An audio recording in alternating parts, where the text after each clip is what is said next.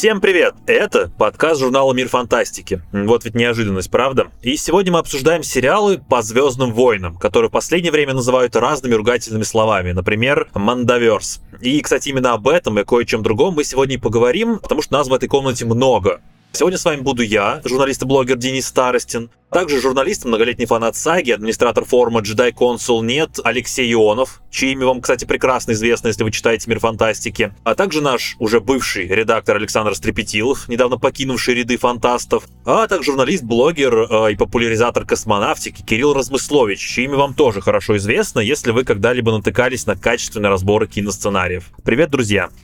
Привет! Привет! Привет!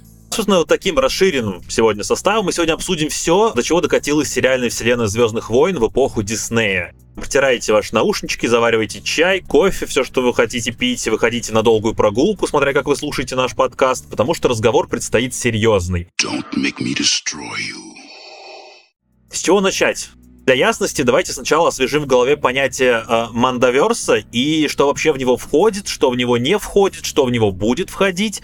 И поговорим, что это за э, такая семья из двух мужчин, это такая F-Family, которая ответственна за все, что произошло сейчас и происходит и будет происходить в, в сериальной вселенной Звездных войн. А возможно, скоро и не только в сериальной. Мне кажется, что Алексей прям тянет руку. Алексей, расскажешь? Начнешь? Ну давайте. Под Мандавер сейчас принято понимать все сериалы, которым приложили руку Джон Фавро и Дэйв Филони, и которые так или иначе связаны с флагманским сериалом по Звездным войнам, с которого началась нынешняя сериальная вселенная, это Мандалорец. Соответственно, это сам Мандалорец и его спин и книга Боба Фета, отменившийся и почивший в Бозе сериал Рейнджеры Новой Республики, и вот сейчас от него отпочковалась Асока, и, по идее, спустя какое-то время все вот эти сюжетные линии сплетутся воедино в одном большом полнометражном фильме, который когда-нибудь поставит Дэйв Филони. Ну, в целом, как мы уже видим по тому, что сейчас нам показали, у нас там разворачивается одна какая-то большая магистральная история, которая началась во втором сезоне «Мандалорца», когда там впервые появилась Асока и упомянули мимоходом имя Трауна. Потом как-то в третьем сезоне у нас начали натыкаться на какие-то следы возрастающей имперской угрозы. И вот сейчас э, в Асоке Траун вернулся как наследник империи. У меня вопрос к вам. А вы помните, вот я не могу этого вспомнить, может быть, было, вот когда первый сезон «Мандалорца» только запустился, вы помните, уже было какое-то понимание того, что будет из этого сложен вот такая типа мультивселенная, вот этот Мандаверс? Или первый сезон стартовал просто вот в вакууме, просто прощупывал почву? Кто помнит?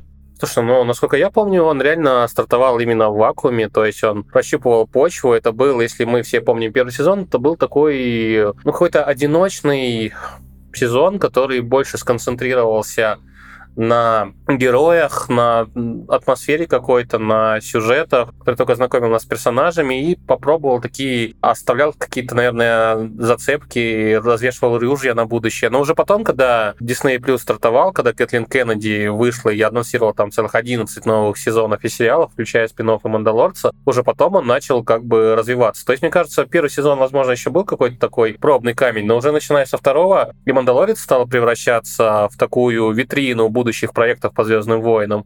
И дальше уже у него начали почковаться все эти спин -оффы. То есть они уже где-то начиная с, с начала второго сезона, если не раньше, уже начали плести такую... То, что они очень любят делать в Дисней, это взаимосвязанную историю, где куча разных шоу переплетены друг с другом, образуют единую историю, как будто все в далекой-далекой галактике взаимосвязано. И вся эта галактика одна большая деревня, где все это друга знают, и ни одно событие не может произойти так, чтобы не затронуть всех главных действующих лиц. То есть все это рождалось типа вместе, походе, то есть это не, это не было запланировано, это все вот Мандалорец ответственен за вот, собственно, существование нынешней вот этой, ну, условно, вот этой сериальной вселенной Звездных войн. Ну, мне кажется, что Возможно, сложно говорить, что они изначально планировали. То есть, а когда Disney Plus только запускался, когда Мандалорец там стартовал как один из флагманов Disney Plus, вряд ли кто-то мог до конца предсказать, насколько он будет успешным. Ну, то есть, наверное, скорее всего, они изначально они планировали, что будут развивать эти истории. Все-таки Мандалорец придумал Джон Фавро, но рядом с ним был и Дэйв Филони, который ответственен за огромное количество историй в последние годы, и мне кажется, что Филони, вот пользуясь таким самопровозглашенным титулом «Наследник Лукаса», он же сплел целую свою собственную вселенную, и до того, как появился термин «Мандаверс», собственно говоря, в ходу был термин «Филониверс», потому что у Филони же был и «Войны клонов», который он, как продюсер-координатор, режиссер-координатор, был, по сути, главным создателем проекта. Были и повстанцы, и потом этот э, бракованная партия, и все это они переплетали воедино, и многие сюжетные линии, которые так или иначе оказались оборваны, мне кажется, что Филони все равно строил какие-то свои сериалы с расчетом на то, что рано или поздно он до них вернется. Потому что вот эта история финала повстанцев, когда космические киты уносят вдаль Эзеру и Трауна, она же требовала разрешения и даже там в финале повстанцев, самая последняя сцена, когда спустя там 5-6 лет постаревшая Асока возвращается за Сабин, они вдвоем отправляются на поиски Эзры, они как бы намекали, что эта история есть и когда-нибудь будет рассказана. Вопрос в том, когда кем, в каком формате. То есть, мне кажется, изначально, когда они начинали создавать «Мандалорца», возможно, Фаврой не подозревал ничего. Возможно, он думал снять небольшой вестерн в стиле самурая его волка и его щенка. Но Фило, мне кажется, изначально была задумка, что на основе этой площадки можно будет разви... дальше продолжить строить свою Филониверс с теми персонажами, о которых он рассказывал в «Войнах клонов» и «Повстанцев». А вот что касается мультфильма, просто я не, не, не смотрел его прям в ангоинге, когда он выходил, и вот вы помните, какой у него был статус, когда он выходил? То есть это был канон, не канон, это были легенды, или он сразу закрепился как вот именно официальное продолжение, или это пришло вот тоже как э, в случае с «Мандалорцем» чуть позднее, когда поняли, что там условно этот сериал не, не просто какое-то там условно детское приключение, а действительно можно сделать его частью вселенной. И он сразу позиционировался как вот э, часть общей вселенной. Войны клонов? Ну да, Войны клонов. Но учитывая, что к ним имел отношение Джордж Лукас, что они создавались под его контролем, и, соответственно, все, ну, первые пять сезонов точно Джордж присутствовал, и а практически все основные сюжетные ходы э, Филони придумывал вместе с Лукасом, то есть Лукас играл в нем огромную роль, естественно, он позиционировался как канон канон. И когда он только появился, они же расчистили поляну. Тогда еще существовала старая расширенная вселенная, и у нее была четко прописана достаточно плотная хронология войн клонов, в которой входило огромное количество... Она была раскрыта, война клонов, в огромном количестве книг и комиксов, там, по сути, войны были расписаны, ну, практически, ну, не по дням, может быть, но по месяцам. И когда вышел мультсериал, когда выяснилось, что Энакин там оказался подаван, хотя раньше считалось, что его там повысили в рыцари буквально там за несколько месяцев до конца войны, они волевым решением расчистили весь канон, они сдвинули все существовавшие истории либо в начало, либо в конец, и освободили огромное количество, ну, большую часть этих трех лет, что длилась война клонов, освободили под мультсериал. То есть он изначально позиционировался как каноничный продукт. Ну, хотя у фанатов, ну, насчет Насчет американских фанатов не знаю.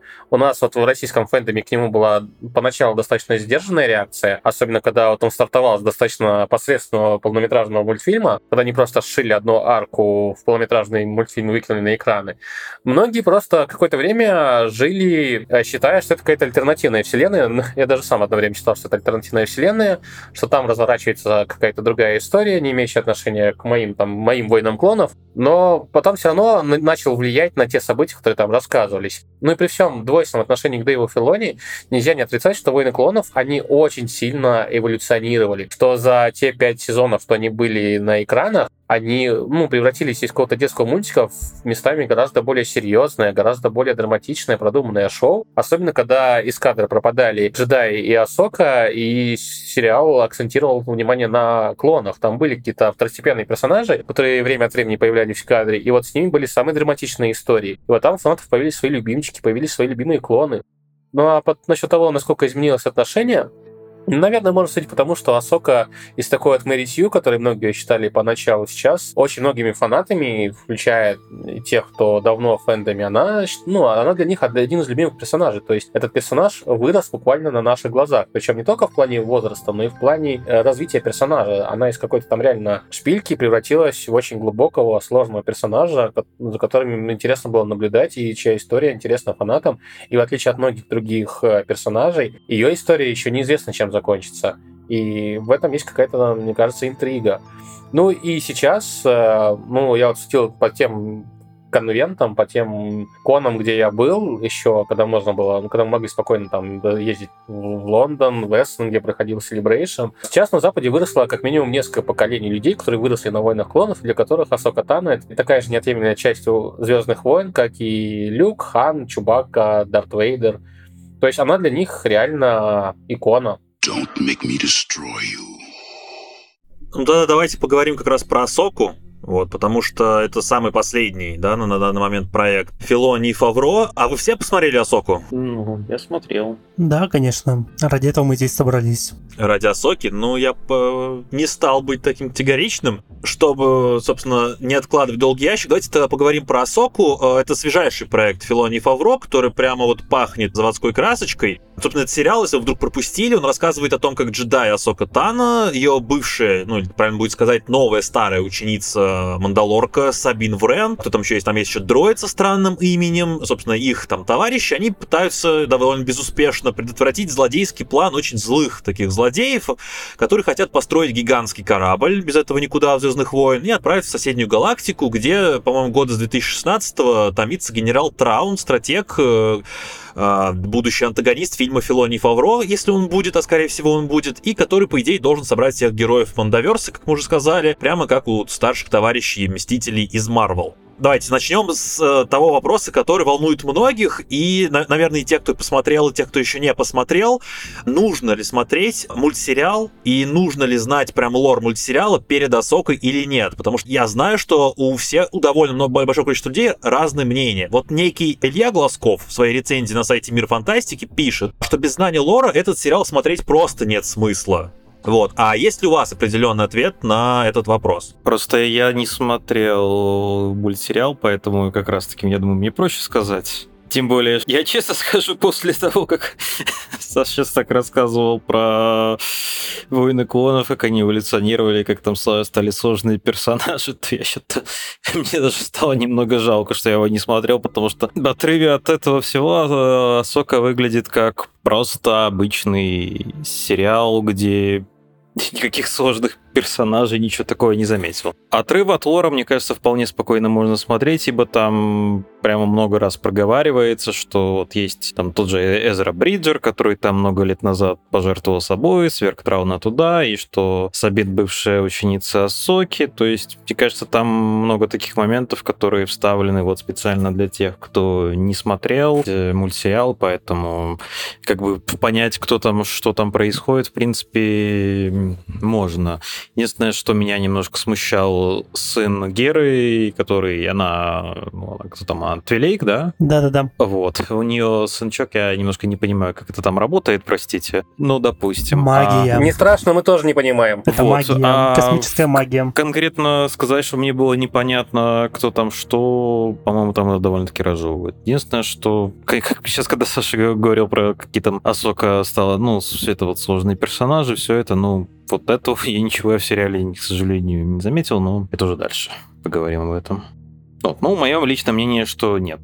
Можно его смотреть. Это понятно, ну, понятно, что там в некоторых сценах показывают какие-то, например, какие-то э, там, когда в Сабин, например, дома какие-то там вот э, сувенирчики, что-то в таком плане, да, и понятно, что это, наверное, в сериале это какую-то роль играло, но, в принципе, это не, это не критично.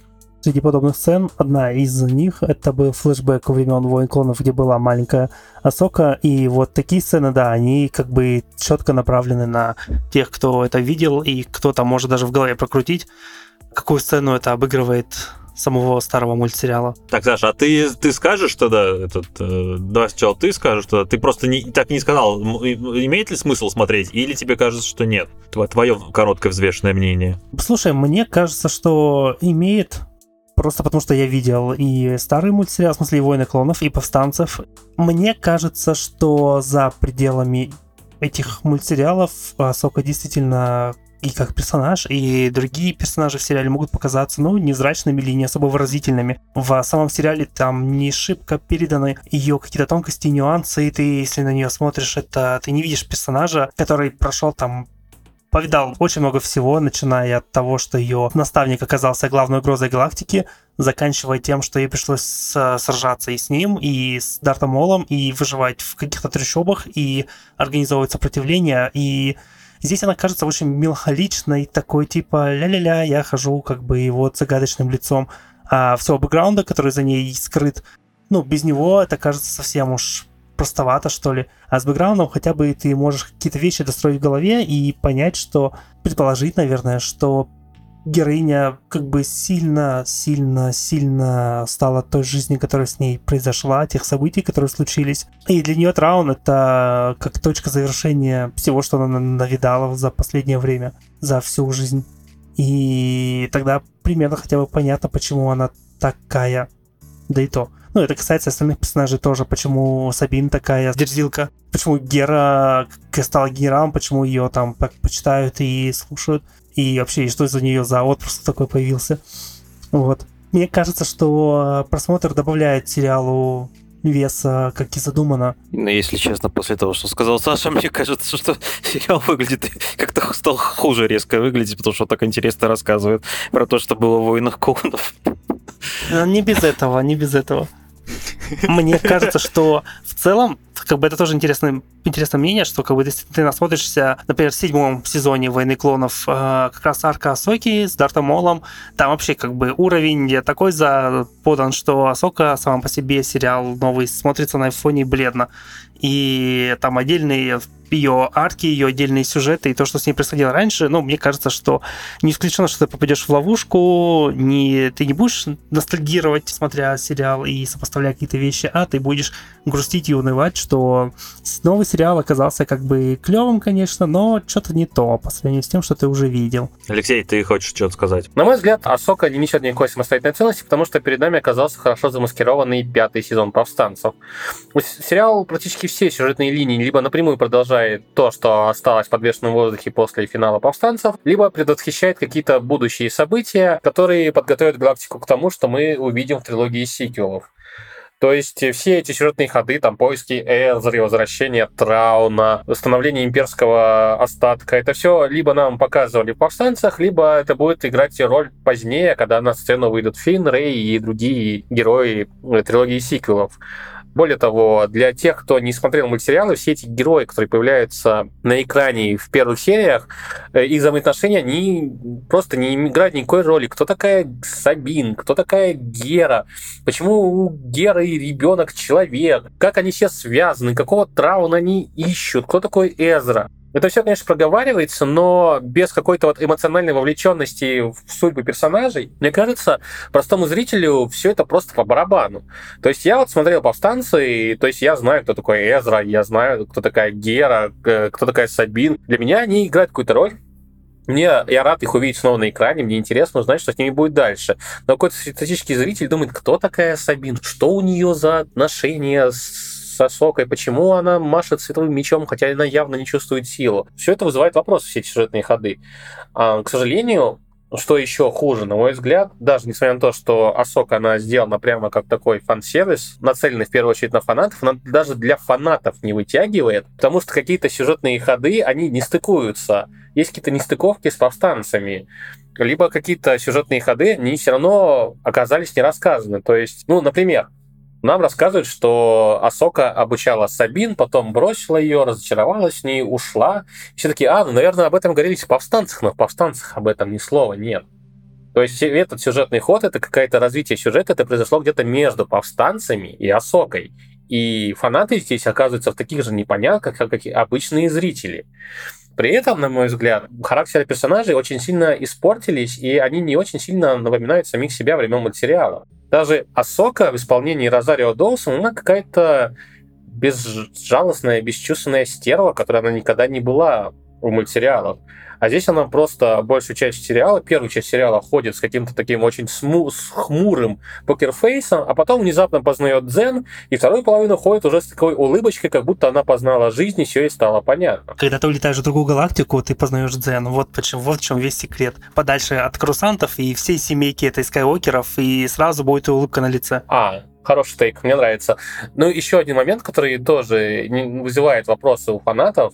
То есть вот э, Кирилл говорил, что он не понял, почему у Геры Синдулы Твилечки ребенок человек. Так мы тоже не поняли. И когда его показали впервые в мультсериале «Повстанцы», мы сначала вообще фанаты удивились, а что, у них были какие-то отношения? То есть в сериале перед этим Гера и Кейнан, отец э, Джейсона, они 4 или 5 лет просто ходили вокруг да около, скрывали свои чувства друг друга, потом пару раз поцеловались, потом он геройски погиб, потом хопа, Непорочное зачатие, по ходу дела, случилось. И родился сын. И в мультсериале он был твилеком. То есть у него были и Леку, он был похож на Твилека, а здесь его облик сильно изменили. Ну, зачем, мне не очень понятно. То есть Филони вроде бы и хотел угодить фанатам, но сделан это как-то тяпляписто, как будто ему не было важно продолжить те же линии, которые он сам же и оставил. Либо он решил, что сейчас он сделает круче. Но в этом, в принципе, трудно его винить, учитывая, что он ученик Лукаса, а Лукас и сам такое регулярно практиковал. Кстати, с тобой э, не согласен будет господин Филони в том плане, что я зачитаю просто. А, в одном из интервью его тоже спросили ровно такой вопрос, можно ли смотреть Асоку без знания мультсериала, и он сказал, что, я не знаю, конечно, что чувствуют фанаты, но если вам нужно посмотреть «Войны клонов», чтобы понять Асоку, нет, этого не надо, не вам не обязательно их видеть, Сможете ли вы узнать больше и понять больше, если их посмотрите, то конечно. И если вы еще не проверили это, можете сделать это благодаря Disney+. Спасибо, Филони, за рекламу. Вот. Ну, слушай, Дэйв, конечно, молодец, но понять-то Асоку можно. То есть э, все достаточно понятно, разжевывается, и ты примерно, даже если не смотрел «Повстанцы войны клонов», ты примерно понял бы, что происходит. Вопрос в том, а зачем тебе это смотреть, почему мне интересны эти персонажи, и они действительно не, не раскрываются, нет какой-то такой глубины. То есть, ну, Саша говорил, что в «Войнах клонов» и в «Повстанцах» были арки, которые по глубине, по драматичности, по накалу, они были гораздо сильнее, чем то, что нам показывают в сериале. То есть там из этих персонажей реально переживаешь. Но если их тебе впервые покажут именно в Асоке, и ты их впервые увидишь именно в Асоке, то они у тебя не вызовут такой симпатии, и тебе по большему счету будет наплевать, что с ними произойдет. То есть здесь, на мой взгляд, нужна именно какая-то уже существовавшая эмоциональная вовлеченность в этих персонажей. Просто иначе тебе будет на них все равно. То есть, да, Дэйв прав, можем вспомнить Асоку, не зная ничего об этих героях, несмотря повстанцы и войны клонов. Но удовольствие в таком случае ты получишь гораздо меньше, если вообще получишь. Но, с другой стороны, те как раз-таки те, кто смотрел мультсериал, у кого он был любимый, тоже не факт, что получит удовольствие, насколько я понимаю, от того, что получилось. Согласен. Так что тут вопрос можно поставить так, что смотреть ее вполне можно. вот нужно ли ее смотреть? Но это уже вопрос к создателям, потому что тот же Андер, например, ну, как бы, в отличие от Асоки, мы прекрасно знаем, что будет с главным героем, мы знаем, что будет, например, с Мон Мотмой, то есть не со всеми персонажами, но с многими но там же совсем как бы другой уровень вовлеченности. Это интересно смотреть. Ну, то есть это как бы вопрос скорее к создателям, и что они могут сделать с материалом, а что они не могут сделать с материалом. Как бы. Ну, а на базовом уровне они проговорили как бы все то, что типа вам нужно знать. Вот у вас есть Асока, вот у нее была ученица Сабин, вот Гера их подруга, у которой вот э, сын человек, то есть у нее был отец джедай, то есть как бы экспозиция, она есть. Просто другой вопрос, как это все сделано. А сделано оно, ну, не блестяще. Ну, не нужно забывать, что Дэйв Филони, он, конечно, уже огромное количество лет работает над Звездными войнами. Если мне память не изменяет, он пришел работать в Lucasfilm Animation. Еще на ранних этапах работы над войнами клонов. Это был 2005-2004 год. То есть человек уже 20 лет работает над Звездными войнами. На большую часть этих двух десятилетий он провел в анимации а опыт э, телевизионных в игровых сериалах у него не очень большой. По сути, он что он сделал? Он снял два или три эпизода Мандалорца под присмотром Фавро, у которого гораздо больший опыт в игровом кино. А Сок это его практически сольный проект. Он его сам написал, сам поставил несколько серий, придумал. То есть, мне кажется, в Асоке даже заметно, что все равно какие-то сюжетные ходы, какая-то манера подачи материала там близка к анимационной форме, и в игровом кино это смотрится гораздо хуже, смотрится как-то натянуто, это смотрится как-то, ну, как будто не все его приемы, почерпнутые из анимации, работают, а каких-то новых приемов, более подходящих для игрового кино, он еще не успел нахвататься, потому что какой у него опыт? Два эпизода на съемочной площадке Мандалорца? Ну, не смешно. Слушай, а у меня вопрос. А у Филони и у Фавро вообще есть сценарная комната? Или э, они намеренно это как-то избегают и самостоятельно работают? Я просто читал э, одно из мнений по поводу, почему у Асоки такой, не, мягко говоря, невыдающийся сценарий. И, собственно, суть в том, что у него просто, ну, то есть нет, нет большого количества сценаристов, которые бы смогли разрабатывать разные сюжетные линии. То есть, как бы вот э, Филони, да, он 20 лет э, работает с Звездными войнами и работает в анимации, но при этом он так и не научился писать хорошие сценарии. Вот если бы у него была большая сценарная комната, то, возможно, результат был бы лучше. Насколько вам кажется это? Кстати, да, в «Войнах клонов» и в «Повстанцах» была сценарная комната, и Филони там, хотя и был координатором, он выполнял больше администраторскую роль и роль главного режиссера, продюсера, режиссера, но при этом у каждого эпизода была своя команда, и там уже к пятому сезону фанаты уже знали, что если там сценарист, ну, условно говоря, Мэтт Михновец, то это будет крутая драматическая история про клонов. А если там сценаристка, прости господи, Кэти Лукас, то ничего хорошего от этого эпизода ждать, скорее всего, не придется. Но что с Мандалорцем, что с Асокой, там, мне кажется, не было никакой сценарной комнаты, то есть почти все сценарии Мандалорца, если не все, писал Фавро. Почти все сценарии Асоки писал Филони. Ну или, по крайней мере, мы видим только его, их, точнее, имя в титрах. Нам же известно, что не все имена людей, которые работают над э, проектами, в особенности Дисней, попадают в титры. Вот. Но как, как, как мы понимаем, да, они типа делали это практически в соло. Да, справедливо. Вот я сейчас открыл вкладку с сценаристами четвертого сезона «Войн клонов», а там самую мощную, самую мрачную арку про Умбару, у нее один сценарист Мэтт Михновец. И вот его истории — это действительно мощь. Там я смотрю Генри Гилрей в сценаристах, Брент Фридман, то есть люди достаточно опытные. Ну, Кэти Лукас тоже есть. Но мне вот ее серии всегда нравились меньше, чем тот же Мэтт Михнес, потому что, на мой взгляд, Мэтт Михнес это лучший сценарист, который работал над «Войнами клонов». Высоки и Мандалорцы, по крайней мере, из того, что мы видим, там, да, действительно, ну, указаны только Филони и Фавро. Ну, вот что и требовалось доказать. Don't make me destroy you. Давайте поговорим про Асоку вот в каком плане. Тоже хотел спросить вас, что вы думаете вообще Асока во многих э, обзорах, во многих рецензиях, она оценивается, ну, буквально, если есть какая-то шкала Звездных войн, то, условно, с левой стороны находится Андер, а в крайней правой, да, зоне находится Асока, потому что это такое фэнтезийное приключение.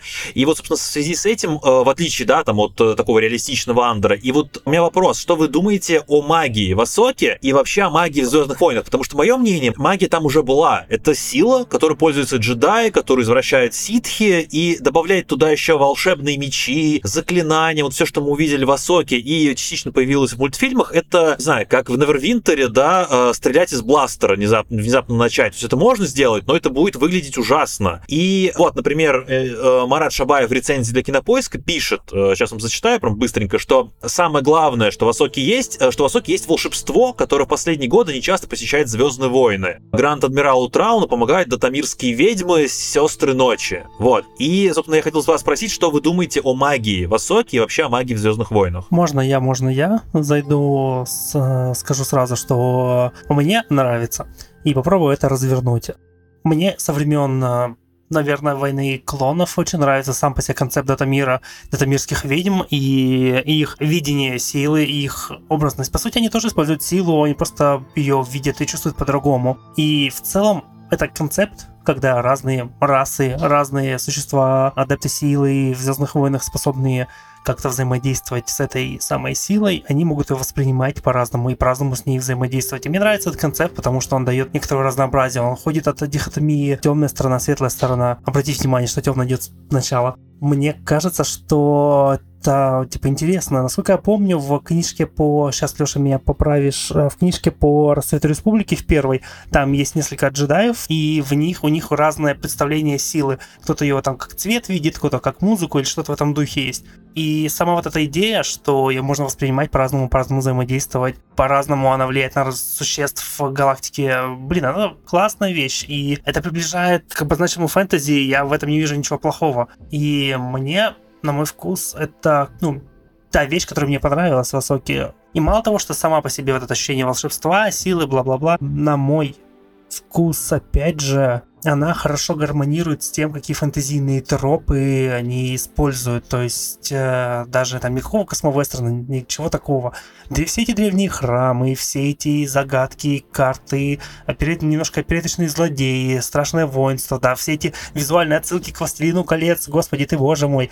Мне кажется, что в этом есть как бы там заброшенные земли. Мне кажется, что в этом есть э, своя очарование. И это неплохо используется в сериале. Это вещь, которая мне скорее понравилась. почему бы и нет, почему бы и не показать, как можно использовать силу, как можно а, и отсылать к ней волшебные мечи, да, господи, это ничем не хуже, ничем не лучше, чем световые мечи, в чем проблема вообще? А тебя не смущает, как они выглядят, вот это все? То есть, окей, другая форма мечей, ок, но тебе не кажется, что они выглядят невероятно мультяшно? То есть в, в анимации, может быть, такой подход сработал, но вот эти ведьмы, как они колдуют, это вунш-пунш, вот это, ну, это, это выглядит прям, ну, как, как-то совсем не так, как должно быть. Не знаю, типа, мне кажется, как правило, визуальная часть там срабатывает неплохо, и среди сериалов диснеевских он выглядит как бы довольно хорошо, не знаю. Э, типа вот в Fallen Order же есть датамир, есть ведьмы, есть все эти сопутствующие там его население, тоже своя магия, свои какие-то штуки проявляющиеся. И на мой вкус, типа, вот эти все визуальные эффекты, это интереснее молнии силы, в конце концов, или совершенно без хитростного проявления силы, когда там это не нужно, там, условного душения, условно мы видели там от обман глаз. Почему бы не представить ее как-то еще, почему не показать ее иначе? Да, это несколько мультяшно, но как бы come on, у нас ответ прямо в титрах. Визуально, мне кажется, он более-менее консистентен. А если бы это было как бы тонально, как Андор, то, конечно, типа, странно было бы. Здесь же это играет, ну, на руку скорее автор. А есть какое-нибудь другое мнение? Ну, не то, что другое мнение, просто хотел сказать, что, ну, на мой взгляд, вообще как-то странно делить как Звездные войны на как-то устраивать такую дихотомию, потому что, мне кажется, в этой вселенной хорошо работают и вполне себе истории типа Андора на уровне обычных людей, которых этих, тем более они живут во времена, когда там сколько там носителей силы осталось. Гигантская галактика, и, конечно, они никогда в жизни эту магию не увидят на этом уровне. И с другой стороны, мне вполне хорошо себе могут работать и вполне себе такие истории с ведьмами, таинственными картами, и все это, как бы с этим проблем нет. Просто единственное, что как бы конкретно у нас не так по сериалам не так и много таких примеров. То есть оно как-то есть, но оно как-то используется, ну, не то чтобы оно как-то прямо... Я чувствовал это волшебство, ну просто, ну вот... Есть какие-то ведьмы, они превращают штурмовиков в зомби, ну, то есть, не знаю, как-то Просто хотелось бы действительно, чтобы там какое-то волшебство было. Это такое, они используют довольно-таки антураж, скажем так, ну, карты, замки заброшенные, то есть, э, ну, не то чтобы там что-то такое было прямо оно вау чем-то цепляло. То есть, как бы внешне вроде и красиво, но содержания не хватает, сказал бы. Я тут, да, соглашусь в том смысле, что антураж, все эти тропы, безусловно, клевые, но направить их в нужное русло там, да, удается не всегда, и то, что творится там в последней серии с теми же зомби, с теми же той же цитаделью или действиями Трауна, у меня просто в голове не укладывается это максимальная неэффективность, максимальная глупость. Если бы Траун действовал хотя бы, я не знаю, хотя бы как в половину того персонажа из Андера, который преследовал, собственно, Андера из э, имперской э, бюрократии этой, Э, также методично, также, то есть, ну, используя там какие-то свои при ресурсах Трауна я как бы места бы не осталось ни от Асоки, ни от друзей. Хотя как бы не то, чтобы там выдающийся сильно персонаж, я забыл просто его имя, но он один из действующих героев. Как бы это, и это мы еще не сравниваем с героем Сказгарда из Андер. И, на мой взгляд, да, они применяют весь этот антураж несколько расхлябанно. То есть, ну, совсем... Я бы, я бы офигенно посмотрел на историю со всем этим фэнтези-антуражем, но столь же неприземленную, но столь же хорошо написанную, выдержанную, как Аннер, например. Ну, это как бы вообще там из рода фантастики для фантастики, но тем не менее. Ну, на мой взгляд, Звездные войны всегда были фэнтези, особенно это хорошо видно было в оригинальной трилогии, особенно в Новой Надежде когда мы встречаем каких-то джедаев, которые как-то чувствуют силу, сила заменяет им навигационный компьютер, люди после смерти растворяются в воздухе, а потом являются в виде призраков силы и советуют Люку, как правильно целиться. Ну, это все больше не фантастика, это прям фэнтези, его тропы, особенно там темный властелин, избранный, пророчество, бла-бла-бла.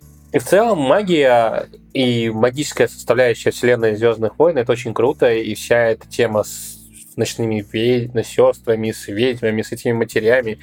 Это все очень классно, но проблема в том, что в Асоке нам пытаются вот эту всю мистическую составляющую объединить с Трауном. А Траун с своего первого появления в каноне Звездных войн, он воплощал собой интеллект. То есть это образцовый флотоводец, образцовый военачальник, который побеждал за счет того, что он блестяще разбирался в психологии своих соперников, а эту психологию он понимал за счет анализа предметов искусства. И вот этот боевой офицер, этот блестящий тактик, блестящий стратег, он прекрасно бы смотрелся в Андоре в, в этих вот реалистичных Звездных войнах, а вот в магической, мистической Асоке он выглядит как, простите, не пришейка были хвост.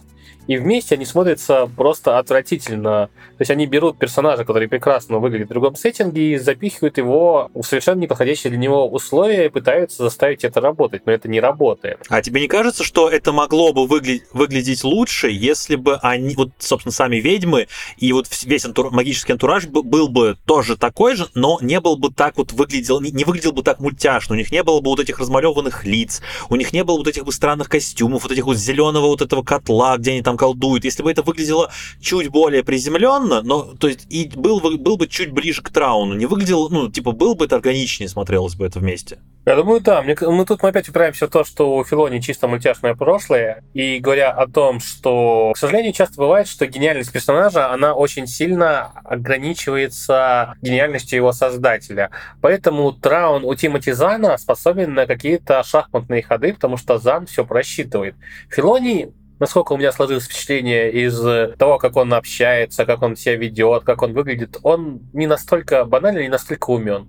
Он банально не умеет просчитывать настолько сложные комбинации, как это делал Тимоти Зан или как это делает Тони Гилрей. То есть, к сожалению, просто как рассказчик, как сторителлер, как сценарист и Тимоти Зан, и Тони Гилрей, они на порядок выше, чем Филони. А тебе не кажется, что, может быть, он не то, что не умеет так делать, а скорее не видит смысла, что он немножко по-другому представляет себе вселенную Звездных войн, и ему кажется, что такие сложные сюжетные ходы, не в плане качественные, да, а в плане вот замудренные какие-то тактические вещи, э, были бы лишними вот в его э, таком вот, собственно, фэнтезийном антураже. И тут мы возвращаемся к термину филониверс. Окей.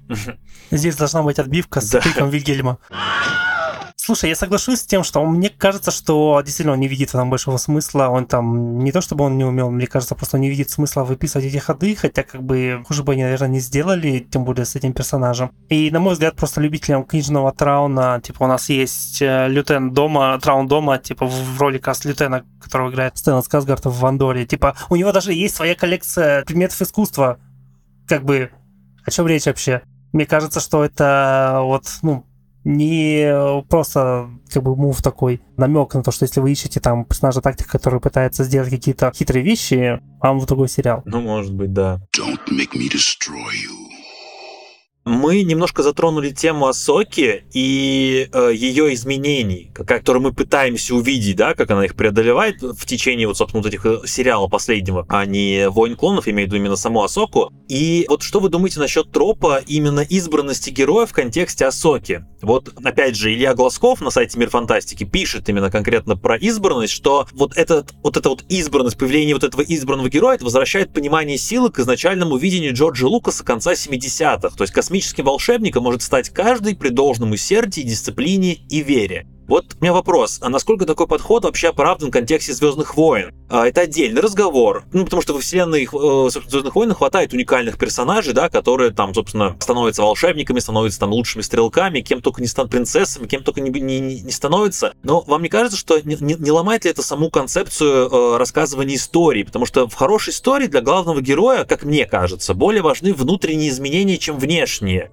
потому что, ну, он должен меняться, да, и побеждать врагов по большей части добротой, храбростью, нравственными качествами, какими-то хорошими поступками. И, ну, то есть, да, это не мешает ему там найти меч поострее, заклятие помощнее, но акцент все равно на преображении внутреннем героя. И вот для меня тут в Асоке, им, вот именно в Асоке полный швах, потому что практически никто не поменялся ни на йоту. Ну, кроме э, этого инквизитора, как его там, Марака, который просто растворился в воздухе, когда он там удар мечом получил, и Траун себе животик отрастил. Да, но это он не сделал не в течение тех трех серий, в которых он появился в Асоке. Это он сделал где-то за кадром.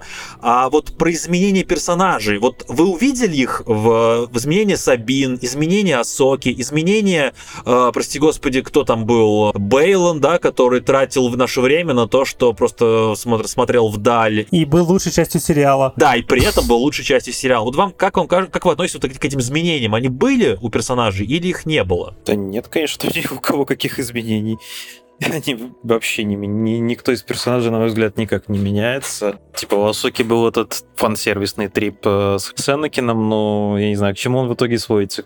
Показали нам флешбеки, и она выбрала, она решила, что жить лучше, чем быть мертвой. Это, конечно, мощная мысль, но, но как бы и все. Сабина принимает решение, которое там может подвергнуть всю галактику, но это никак не влияет, она не терзается особо этим выбором, там просто на словах что-то быстро проговаривает и все. Это Тезра Бриджер, которого там, по сути, в этом сериале является просто МакГаффином. И я не знаю, он, он вообще не возмущается, что... То есть он пожертвовал собой, чтобы спасти галактику, по сути, от Трауна, там, отправить его в другую галактику, вывести его из игры. Ему вообще все равно, он никак не реагирует на то, что вот и ради того, чтобы его спасти, по сути, то его жертву свели на ноль. То есть, ну, привет, привет, окей, и все. То есть Асока половину сериала просто стоит с скрещенными руками. Гера никак не меняется. Ну, Рэй Стивенсон очень красиво смотрит вдаль. Это лучшее, что есть в сериале.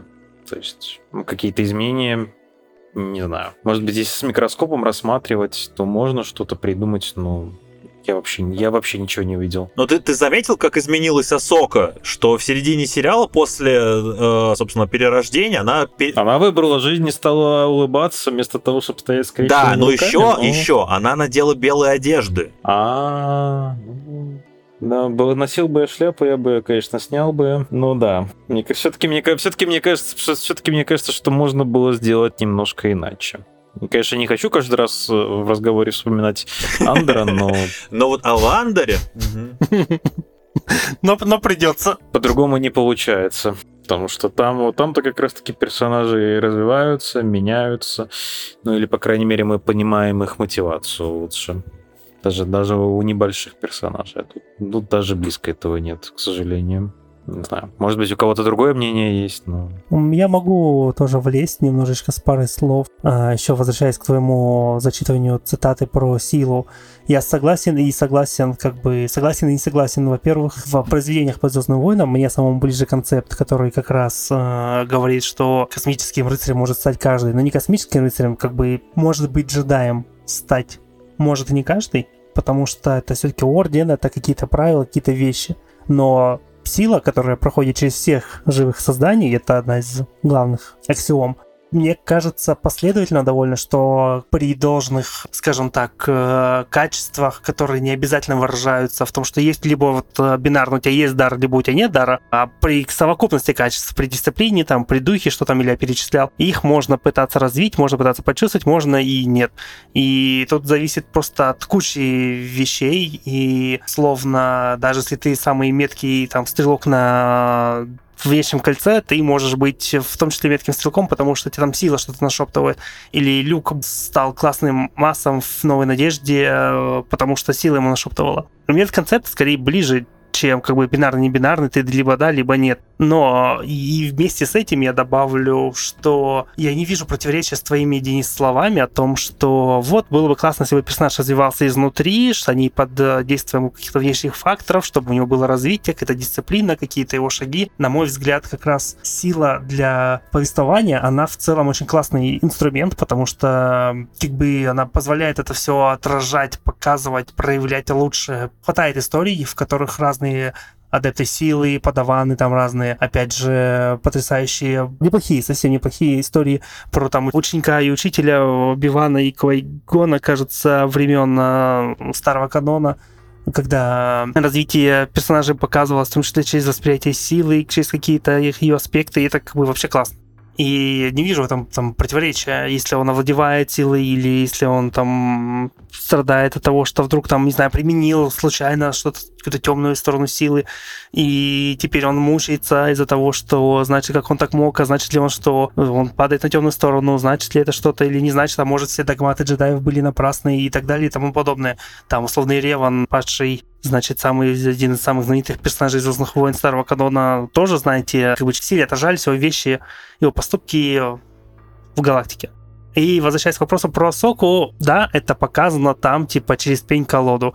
Да, мы не видим значительного развития. То, что мы видим, больше носит приключения тела, чем приключения разума. Поваляться в мире между миров, путешествовать в другую там галактику, много-много сражаться на световых мечах против разных противников. А какого-то за развития за этим не шибко видно, и это грустно.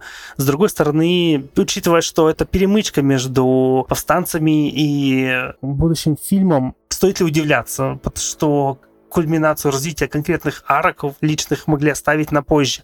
Плюс ко всему, сам по себе тейк, ну, персонаж за там действие фильма развился не очень, ну, как бы имеет место быть, но мне кажется, он не там супер центральный, да, когда это касается там всей э, плеяды персонажей, которые мы видим, которые почти не развиваются, это несколько, ну, грустно или обидно, ты видишь, что было бы классно, если бы этом та же Асока не просто переделалась там в белое, а что-то еще за собой показала, сделала, ощутила, это было бы лучше, чем как бы она... Но ведь на самом деле Филони же попытался нам это, это показать, да? Ведь вот эта серия про мир между мирами, она не просто туда вставлена, да? То есть вот этот сезон Асоки, он должен был показать ее полное перерождение, потому что, как я понимаю, как, как, как я, поскольку я очень плохо помню «Войны клонов», и, но я примерно понимаю ее бэкграунд, э, я имею в виду Асоки, и мне кажется, что вот, э, вот это перерождение Асоки и вот эти все этапы, которые она прошла, прошла вот, вот, вот, именно в этом конкретном сезоне, они противопоставляются тому, что прошел Энакин. Точнее, даже не то, что прошел, а тому, что он не прошел, да, потому что вот эту проверку на прочность Энакин, то есть будучи ее учителем, он ее не сдал,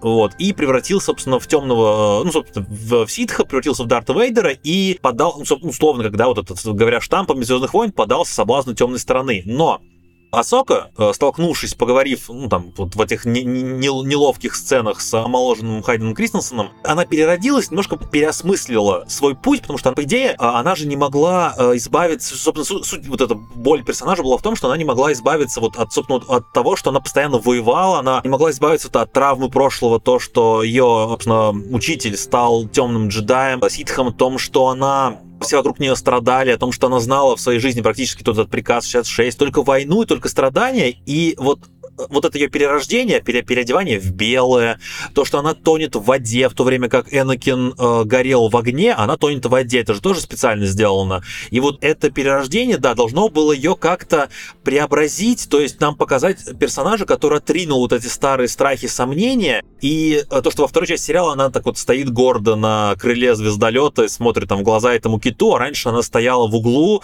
э, ухмылялась, скрестив руки и как бы полуухмылкой, ни, ничем не выдавая свои эмоции. Есть должно было произойти перерождение. Но вот лично я не увидел, куда ее это привело. То есть я не увидел, было ли это преображение еще и внутренним, помимо вот этих внешних каких-то изменений. И э, то есть как, как это изменило ее поступки, потому что она в сериале практически ничего не предпринимает, кроме того, что положено сюжетом. Да? То есть она там два раза бессмысленно сражается с Бейлоном, просто вот типа чтобы замедлить его, но хотя это никак не работает на сюжет, потому что Траун все равно перемещается в галактику, в соседнюю. И э, это не, вот, кроме тех сюжетных движений, которые прописал ей Филони, э, она никак не воздействует, точнее, никак не реагирует на мир, никак, никак не показывает свое изменение. И вот это меня больше всего смутило, потому что про других персонажей можно вообще там особо нечего говорить, потому что они никак не изменились, это просто как бы картинки, но вот именно вот это перерождение Асоки, для, мне кажется, не совсем удалось. Не знаю, может, может быть, у кого-то есть другое мнение. Я тут согласен, и я хочу добавить еще небольшой пункт, небольшой пункт. Ты вспомнил мир между мирами, встречу с Энакином. Насколько насколько мне известно по слухам, по там первым ревью, э, Филони отснял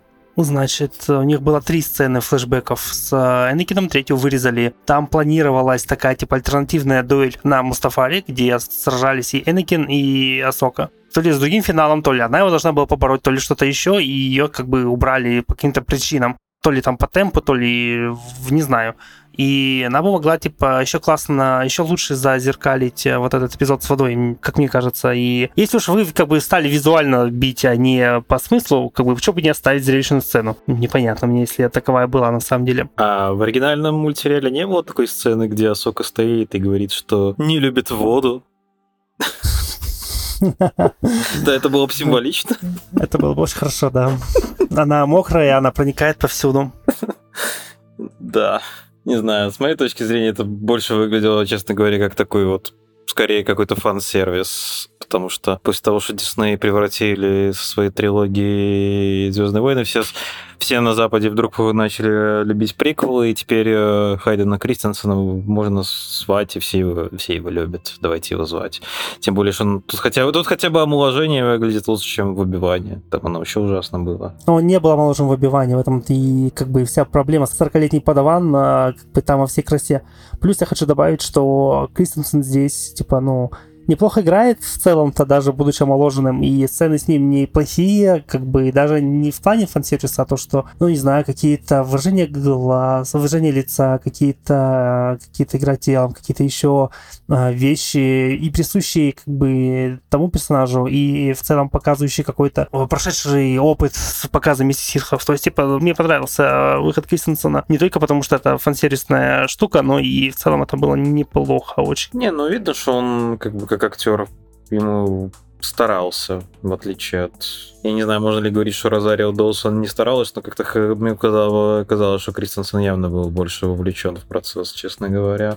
Ну и по крайней мере. То ли он хорошо тогда натренировался, то ли сейчас много тренировался, но двигался он тоже, в принципе, вполне себе так, я бы сказал, больше неплохо. С поединками вообще отдельная история. Классно, что вы в сериале вставили много. Их а, есть разные, а, больше такие да, но они опять же больше такие приключения тела, как бы, как бы подраться с двумя мечами, с одним мечом, с таким врагом, с таким врагом. Здорово, они неплохие совершенно. Но, блин, по сравнению со соковой анимацией, как бы вы у персонажа, грубо говоря, придуманного для анимации, такие визуальные и боевые стили, которые подходят для анимации, где она быстро, где она ловко, где ты как скадера на это нанять, типа очень сложно. Это показать, нарисовать и сделать. А в анимации с этим больших проблем не было. И если вспоминать ее дуэль в седьмом сезоне с Дартом Молом, там вообще, то есть, ну, вышка, предел, лучше не сделают.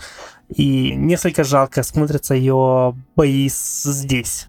Ну или там, опять же, ее бой с э, Вейдером, который не такой там супер-пупер быстрый, а мощный, с каждым ударом неотвратимый, где очень эмоционально хорошо это вложено, и вот этих эмоций сильно не хватает здесь. Don't make me destroy you.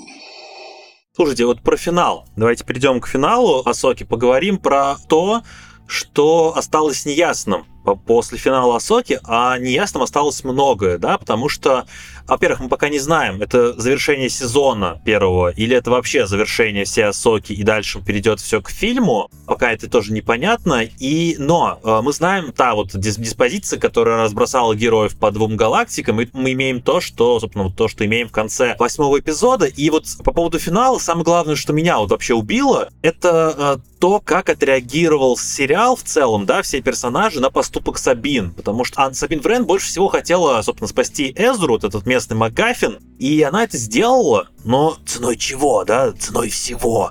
Она просто поставила галактику на грань катастрофы, и этот выбор вообще никак не оправдан. Более того, Асока прощает ей все и даже не обсуждает с ней вот эту грядущую катастрофу, которая грядет в галактике, из которой они убежали. Потому что они как куклы в финале смотрят друг другу в глаза, я прям буквально слышу Филони, который такой смотрит и такой, ну, замнем для ясности. Вот. И, а теперь вот в один раз посмотрите на задумчивый взгляд Бейлона вдаль, как он с э, вершины статуи смотрит куда-то там вперед, что видно только ему одному. Вот финал. Он читает сценарий второго сезона. Да, да, и читает, читает сценарий второго сезона.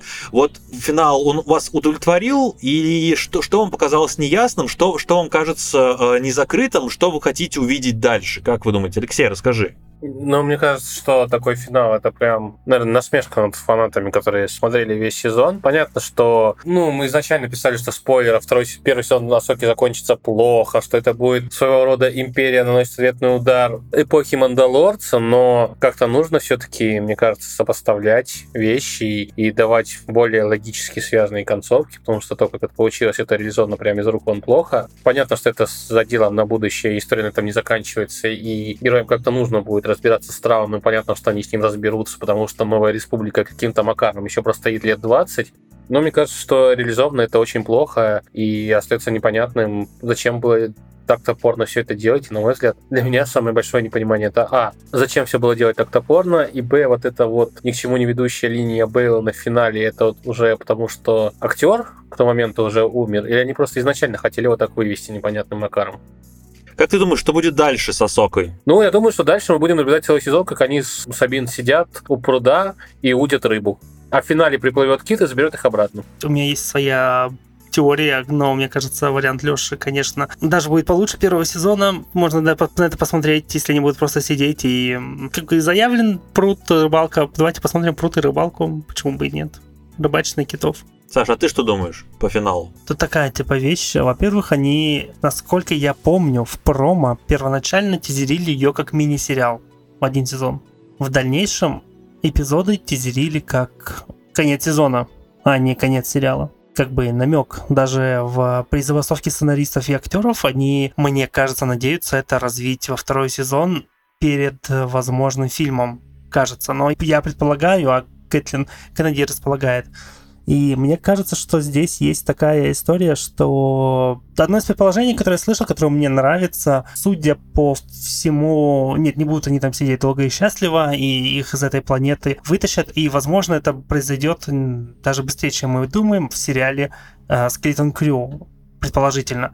Его действие, по идее, разворачивается примерно в ту же эпоху Мондоверса. Это сериал, напомню, который описывается, пичился как э, «Очень странные дела в космосе», где играет Джуд Лоу, у него несколько детишек подопечных, они тусуются на каком-то корабле и летают по галактике.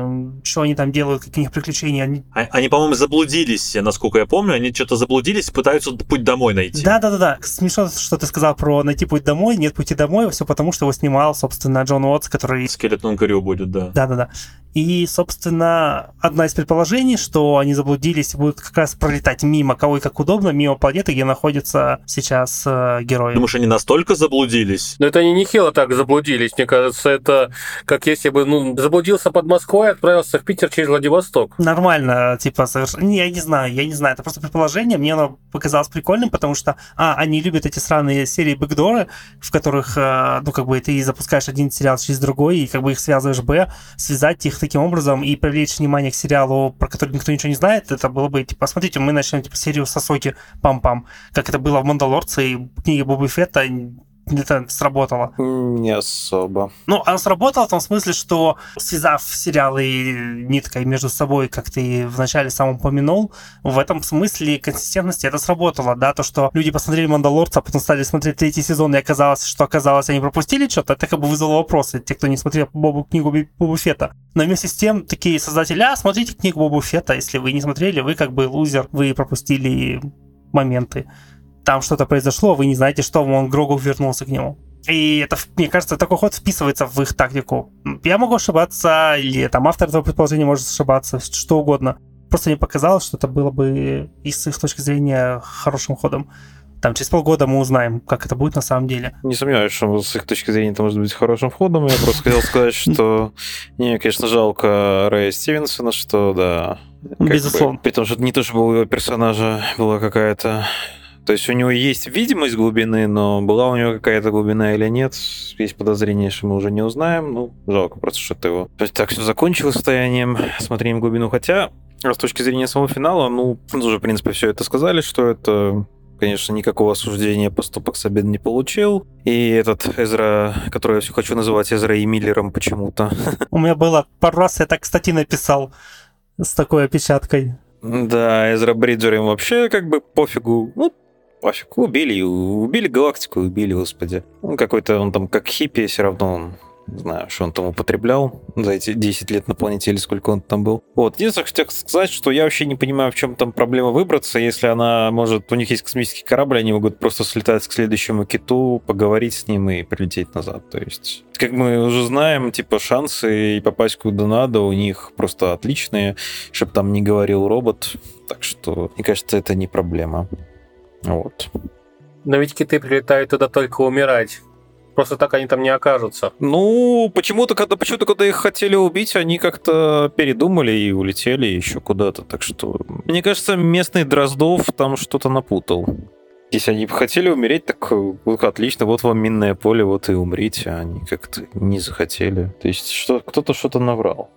Может быть, про другие сериалы поговорим, а то все-таки Асука как-то уже много чести больно удостоилась, нет? Про другие сериалы начинается на А, заканчивается на МДО. Ты все ждешь, ну, можно и другие сериалы поругать, почему бы и нет. Don't make me destroy you. Можем перейти. Я как раз хотел поговорить на самом деле про проблемы сериалов по Звездным войнам. И мы, в частности, может, некоторые проблемы, собственно, которые случились с Асокой, они характерны для других сериалов, в том числе и вот эта вот э, концентрация на... Не концентрация, а неправильно сказал, а вот это базирование на, наверное, на такой на мультяшных персонажах, на мультяшности, да, и вот правильно ли было вообще базировать всю сериальную вселенную Звездных войн? И, как мы понимаем, ближайшая киновселенная ведь тоже будет во многом зависеть от персонажей, которые мы увидели э, в Асоке, на, собственно, таких глиняных ногах мультфильма. Вот. Не кажется ли вам, что в этом будет крыться очень большой корень проблем? То, что ты берешь изначально мультяшных персонажей и пытаешься превратить их в живых героев с серьезным бэкграундом. Ведь как раз-таки вот то, что мы уже обсуждали, что магия, ведьмы, волшебные мечи, что там было еще, э, зомби-штурмовики, боги, падшие боги, и все это пришло из мультфильма.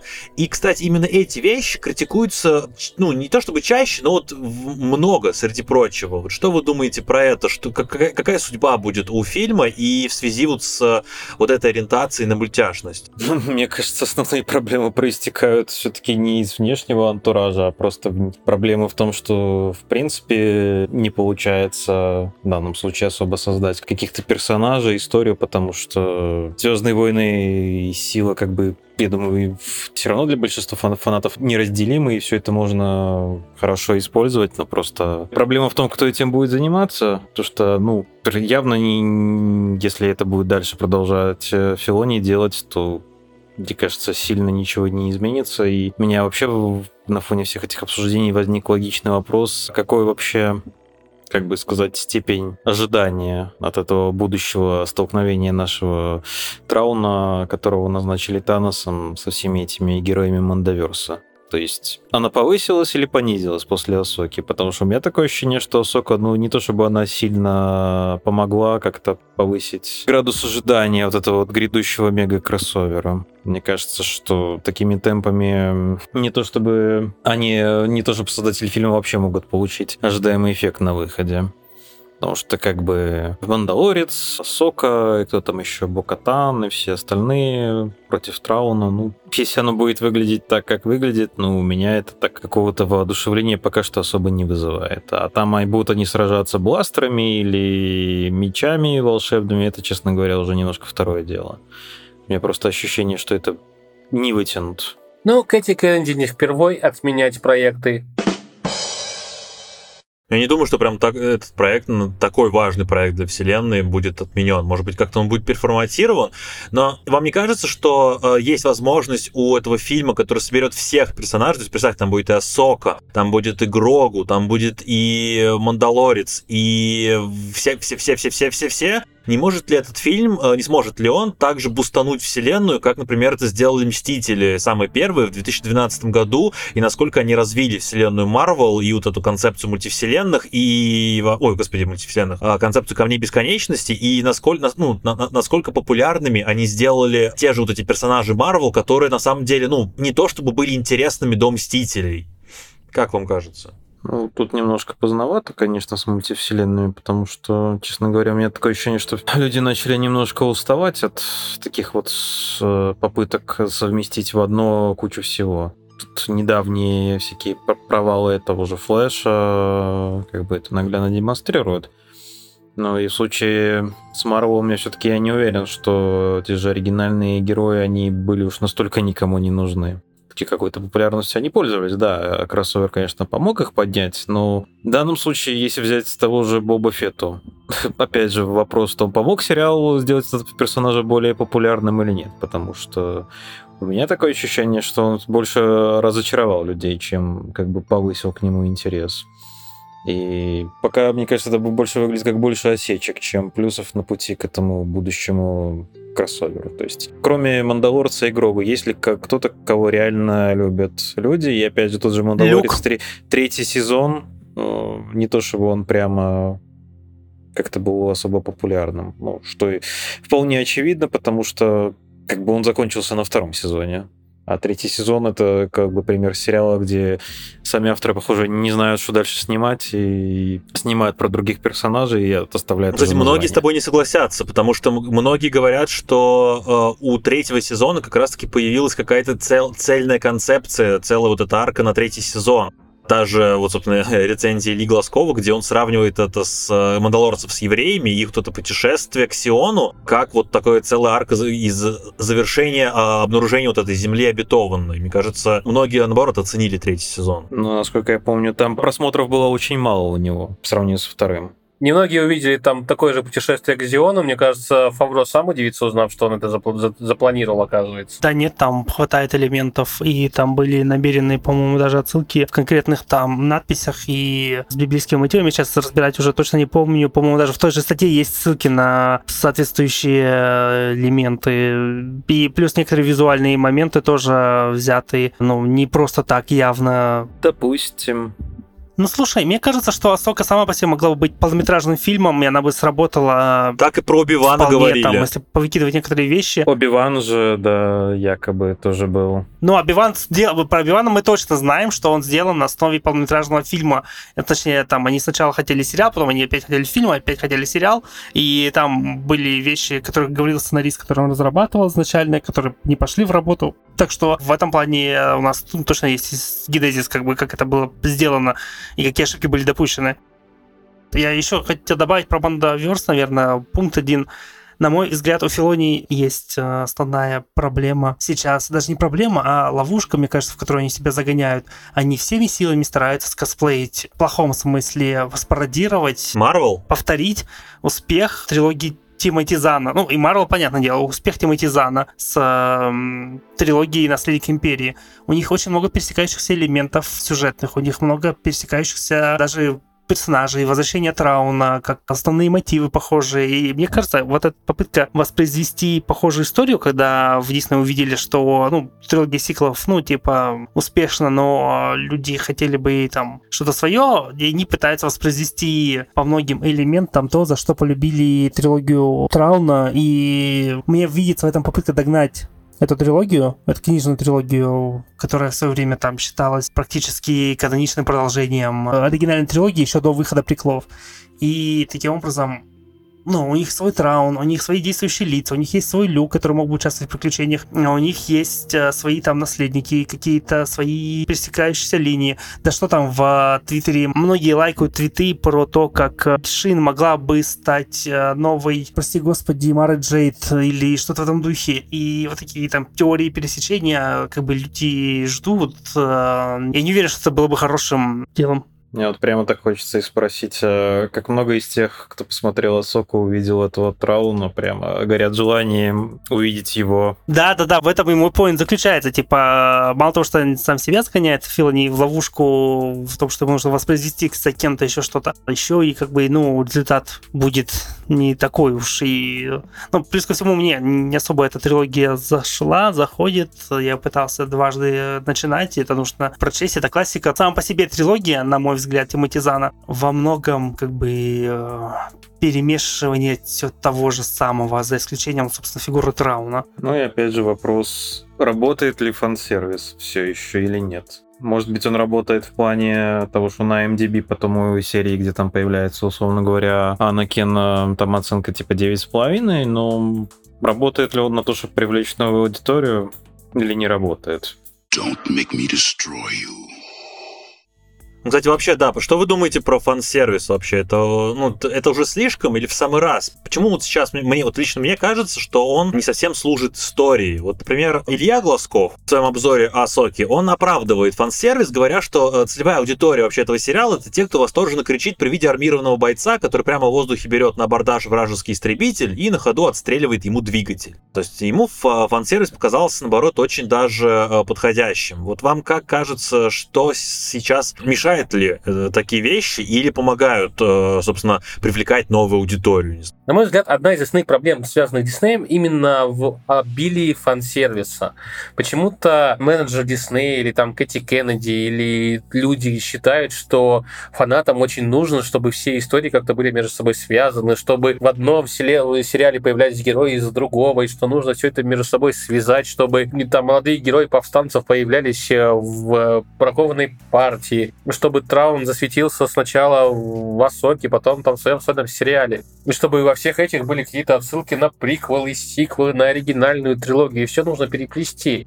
Я вот очень не понимаю, зачем они это делают. На мой взгляд, это реально очень сильно портит впечатление от просмотра, потому что если раньше Звездные войны пытались как-то рассказывать интересные истории, разные, необычные, одиночные, но разные интересные, то сейчас основная цель многих рассказчиков по Звездным войнам это переплести все истории в единый какой-то сюжет, плести их воедино, развесить какие-то отсылки, пасхалки, сделать э, камео и прочие фан-сервисы. Это все сильно складывается на качестве, потому что все хотят не рассказать классную историю, а хорошенько ее связать со всем остальным. Это очень плохо, это очень плохо сказывается на качестве. Возможно, это какая-то ошибка выжившего, потому что пробуждение силы собрало. Там по 2 миллиарда, по-моему, или больше, где, где этого добра хватало, а потом еще был изгой один, с Вейдером в коридоре, который считается, наверное, я так понимаю, лучшим фан-сервисом диснеевским, который был в «Звездных войнах», и с тех пор вот они как-то пришли к выводу, что это работает, и пытаются повторить, и даже мне больше всего понравилось, когда в Асоке Бейлон шел по коридору, это, это получается отсылка на фан-сервис, по сути, ну, это отсылка на сцену с «Изгоя 1», по сути, когда он идет с световым мечом и кромсает республиканских солдат. В «Мандалорце» была сцена, где Люк идет и, собственно, кромсает штурмовиков, по-моему. Мне кажется, вот это была отсылка как раз на эту сцену. Ну, наверное, да, но вот в Высоке оно как-то вот прямо один в один очень было потому что все-таки республиканские корабли, там солдаты и все-таки злодеи, а не герои. Мне это как-то больше стрельнуло. А, ну, да, в Мануарс это тоже вот сервис. В Васоке была отсылка на новую надежду скорее, чем на сцену с Вейтером, потому что там очень там тоже самый корабль практически. И те же антуражи, и те же костюмы. Это отсылка на фан-сервис, который был отсылкой к новой надежде. Мне кажется, это так. Все-таки. Ну, короче, неважно. Суть в том, что мне кажется, что это вот просто вот в начале у, них, у них собрало много денег пробуждение силы, потом был изгой 1, который собрал меньше денег, но который сейчас называют чуть ли не лучшим, что там из фильмов было, и вот они как-то пытаются повторить то же самое, не особо понимая, что как бы оно, не, мягко говоря, не всегда работает, и оно уж точно не будет работать, если ты будешь постоянно это пихать. Потому что ты, может быть, можешь какой-то момент зацепить старую аудиторию, но как насчет новой аудитории? Чем ты пытаешься привлекать новых людей? А, как бы... Ну смотри, я с тобой теоретически согласен, но вот, например, Илья Глазков с тобой не очень согласен. Вот ты говоришь про то, чем будет привлекать, собственно, высоконовую аудиторию, но ведь мы знаем, что э, Филуани, он ну, многое придумал на самом деле. Ведь он, вот как пишет Илья Глазков, он ввел в Звездные войны вселенную богов Мортиса, источник жизни, пятерых жриц, кровоточащие кристаллы, самих китов, мир между мирами, ну и, собственно, теперь идею об универсальности силы. То есть, на самом деле, кажется, да, со стороны, что э, очень много всего нового появилось в этой вселенной, которую можно изучать, то есть помимо отсылок на отсылок на отсылок на новую надежду, есть много новых вещей. Да. И большая часть полный отстой. Но мы знаем, что никто это изучать не будет. А скорее всего, они действительно, если будут что-то такое делать, попробуют запихнуть туда люка. Может быть, вот раз с лучшим омоложением. Хотя, если ставил звучит, оно все, конечно, неплохо, да. Я, я тоже с удовольствием бы был бы рад, если бы они рискнули бы и попробовали бы отойти от этих всех историй про там империя против э, республики или там против повстанцев, и действительно мы бы э, действие развернулось в каком-то абсолютно другой галактике, какие-то другие силы, другие расы, все это было бы очень здорово, но мы же знаем, что этого явно не, не на горизонте не намечается. Как там в суде было, типа, нет, objection, objection. Выражаю несогласие и вот у недоверия, в общем, выдвигаю. Почему? Потому что, во-первых, во-первых, два сезона Star Wars Visions для кого вышли? Сказания о джедаях. А нет, сказания джедаев, это все-таки как бы часть истории, которая связана как бы вот этот весь Skywalker Verse. Типа это привязка к войнам клонов и так далее. Visions, они типа это отдельные короткометражки, в которых, действия которых типа не канонично, они разворачиваются в других вселенных, с другими персонажами. И типа ты их смотришь просто как отдельные независимые истории, вдохновленные там силой и джедаями и так далее. Там есть они не все там хороши, ну, супер хороши, на мой взгляд, они там есть слабые, есть сильные, но они все интересные, как бы по-своему, которые можно изучать, в которых которых разные стили анимации, разные сюжеты, и как бы ты смотришь, и, блин, много клевых вещей, из которых можно вырастить там собственные сюжеты, ее собственные истории большие, например. Это раз. Во-вторых, типа, следующий сериал, который выходит по Звездным войнам, это даже не Скелетон Крю, который я упоминал раньше, а Акалит, действие которого разворачивается за 200 лет, за 150 до событий первого эпизода, до призрачной угрозы в расцвет республики, где нет империи, где нет э, повстанцев, где совсем иной уклад и маленькое иное представление о рыцаре джедаев, об ордене джедаев. И вместе с этим там он обещается тоже быть э, достаточно про силу и про джедаев, про темную сторону, и про какие-то заговоры, или про интриги. Им занимается, по-моему, шоураннерка сериала, господи, э, разработчицу игры, с которой попадает во временные петли. Лесли Хедланд. А, матрешка, господи, Не, матрешка, Да, матрешка, матрешка, конечно. Лесли Хедланд. Это одна актриса. Нет, а, ей шоураннер же занимается этого сериала. Короче, суть в том, что э, есть в этом, конечно, парадокс. Мы типа обсуждаем там трем второй час за Соку, но мы не терли там подкаст про Visions, в котором есть то же самое, о чем ты говоришь, ну, потому что его никто не смотрит. Я смотрел второй сезон, он супер классный, на самом деле. Если, если кто-то не видел второй раз Vision, советую посмотреть. Мне кажется, даже второй сезон чем-то получше, чем первый, потому что он более такой концептуально цел. Единственное, что меня там смутило, это то, что там нету главных героев пацанов. То есть это сериал чисто такой девчоночий, то есть там, по-моему, 9 или 8 серий, и в каждой серии главной героиня, ну, есть главная героиня, а главных героев нет. Вот. Поэтому это единственный момент, который я подумал, что вот если ребенок мальчик будет смотреть, типа, ему нет ни одной серии, которых, где бы был мальчик главный герой. Это, на мой взгляд, это странно. Вот. А в остальном очень классные серии. Есть в первом В сезоне. первом сезоне это да. Короче, я к тому, что мы туда Соку два часа песочим, ха-ха, Энакин, привет. И мы занимаемся тем, что мы не обсуждаем, там мало получает внимания те сериалы, в которых нет этого самого фан-сервиса. Я уверен, что позвали Джуда Лоу, известного актера, на роль одного из главных героев в Склену Крю, потому что иначе его смотреть никто не будет. В Калит, по-моему, там супер каста, по-моему, нет. Есть просто такие неплохие сериальные, в том числе актеры. Но там классная концепция, но там в Просвет Республики, мне кажется, там по просмотрам будет на уровне Андера или что-то вроде того. И типа никто не смотрит э, вещи, которых не, нет этого фан-сервиса. И выдержать этот баланс сложно. Как бы это вот извечная проблема будет. И мне кажется, что это как бы они сами себя в этом плане, ну, загнали в угол. Есть проекты, которые, кото- которые как ты описываешь в других галактиках, в другими персонажами, не связанные, прости господи, со Скайуокерами, от которых уже тошнит в какой-то степени меня, Ну, например. это я понимаю, это все подходит э, под Visions. Ну, это все-таки не анимация. Под Скелетным Крю подходит. Не, ну, из того, что тут говорили, Скелетон Крю, я под так понимаю, будущую э, Калит. Просто как затерянный в космосе. Ну, непонятно, про что там будет, потому что есть в сети там одно промо-изображение, промо-кадр, и больше ничего нет. Они, по-моему, показали то ли трейлер, то ли тизер на Celebrations, и все, как бы его не слили там в сеть, ничего не показали. Я хотел сказать, что надеюсь, что это не будет как у этом, в третьем сезоне Мандалорца, где появились подростки на цветных веспах. Это было смешно. Это Боба Ой, Фетт. Боба Фетта, господи, да, точно. Это ужасно. Это было смешно, на мой взгляд, это было довольно э, в духе Родригеса. Ну, это, конечно, не так смешно, как э, криминальный авторитет, который держит город, сидит в огромном дворце, у него аж три человека в услужении. Да-да-да. Это просто прекрасно. То есть не город, даже всю планету. То есть я просто хотел чтобы сказать, что это, конечно, звучит здорово, но тут еще такая проблема в том, что довольно-таки, ну, в принципе, много этого контента по Звездным войнам. И мы сейчас прям делаем еще один. Опять же, внимание тоже несколько размывается. Опять же, есть Войны клонов, которые я не смотрел, а тут еще есть Visions, которые, ну, с описанием звучит скорее как «Любовь, смерть и роботы», которые, как говорится, можно что-то с, потом какую-то короткометражку развить, но почему-то у меня такое подозрение, что никто этого делать не будет. Потому что, опять-таки, не знаю, я зашел на MDB, там 23 тысячи голосов у этого сериала, это, блин, это Звездные войны, ну, то есть, да, их никто не смотрит. Они из одной серии сделали книжку. Тоже мне достижение. Нет, они по первой серии из первого сезона, которая про черно-белое была, Раскраску? да, раскраска его получилась в самый раз, которая черно-белая была, по ней, типа, этот, про Ронина это сделали книжку. Кстати, классная серия, на самом деле. Да. Ну, Которую никто не читал. да.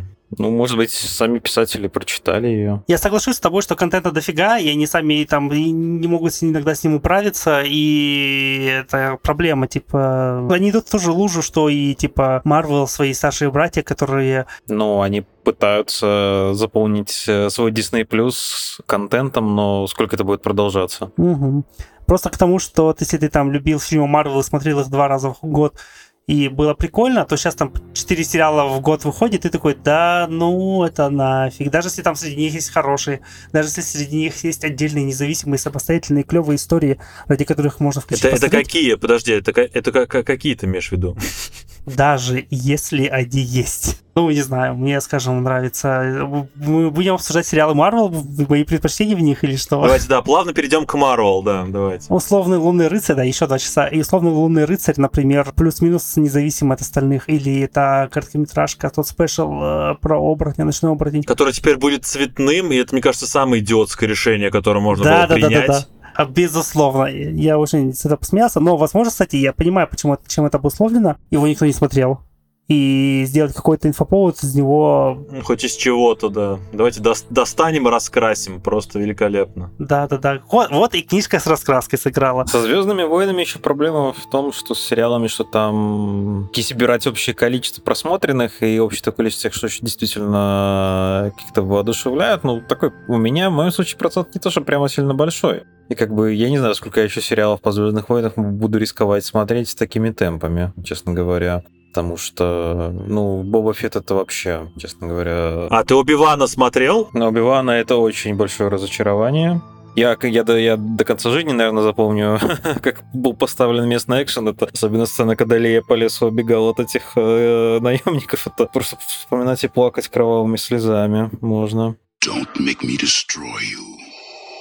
Слушайте, давайте перейдем тогда к э, сериалу, которого не хочется плакать, но не кровавыми слезами. Мы как раз просто обсудили много проблем, которые есть у сериалов по Звездным войнам, но не поговорили про то, что есть э, вещи, которые у сериалов по Звездным войнам получаются. И в частности, один из тех получившихся, да, в кавычках, сериалов это Андер Тони Гиллера, который вроде бы получился, но по цифрам просмотров не очень вышел хорошо, но при этом он настолько сильно отличается вообще от всей линейки сериалов по Звездным войнам, и Мандаверс, и не Мандаверс, что не совсем понятно. Он получился потому, что он не похожий на Звездные войны, или он просто, он просто получился потому, что он сделан по-другому, или на другом уровне, или как-то пора, что очень много разных мнений скажу за себя с самого начала, что я, наверное, буду одним из тех критиков, которым не нравится вот эта идея, когда повторяют про некую атмосферу Звездных войн, и когда говорят про Андер или про любую другую вообще историю во вселенной, что, ну, типа, вот в ней нет духа. Это может быть это хорошо, но в ней нет духа Звездных войн, нет атмосферы Звездных войн, нет ощущения Звездных войн.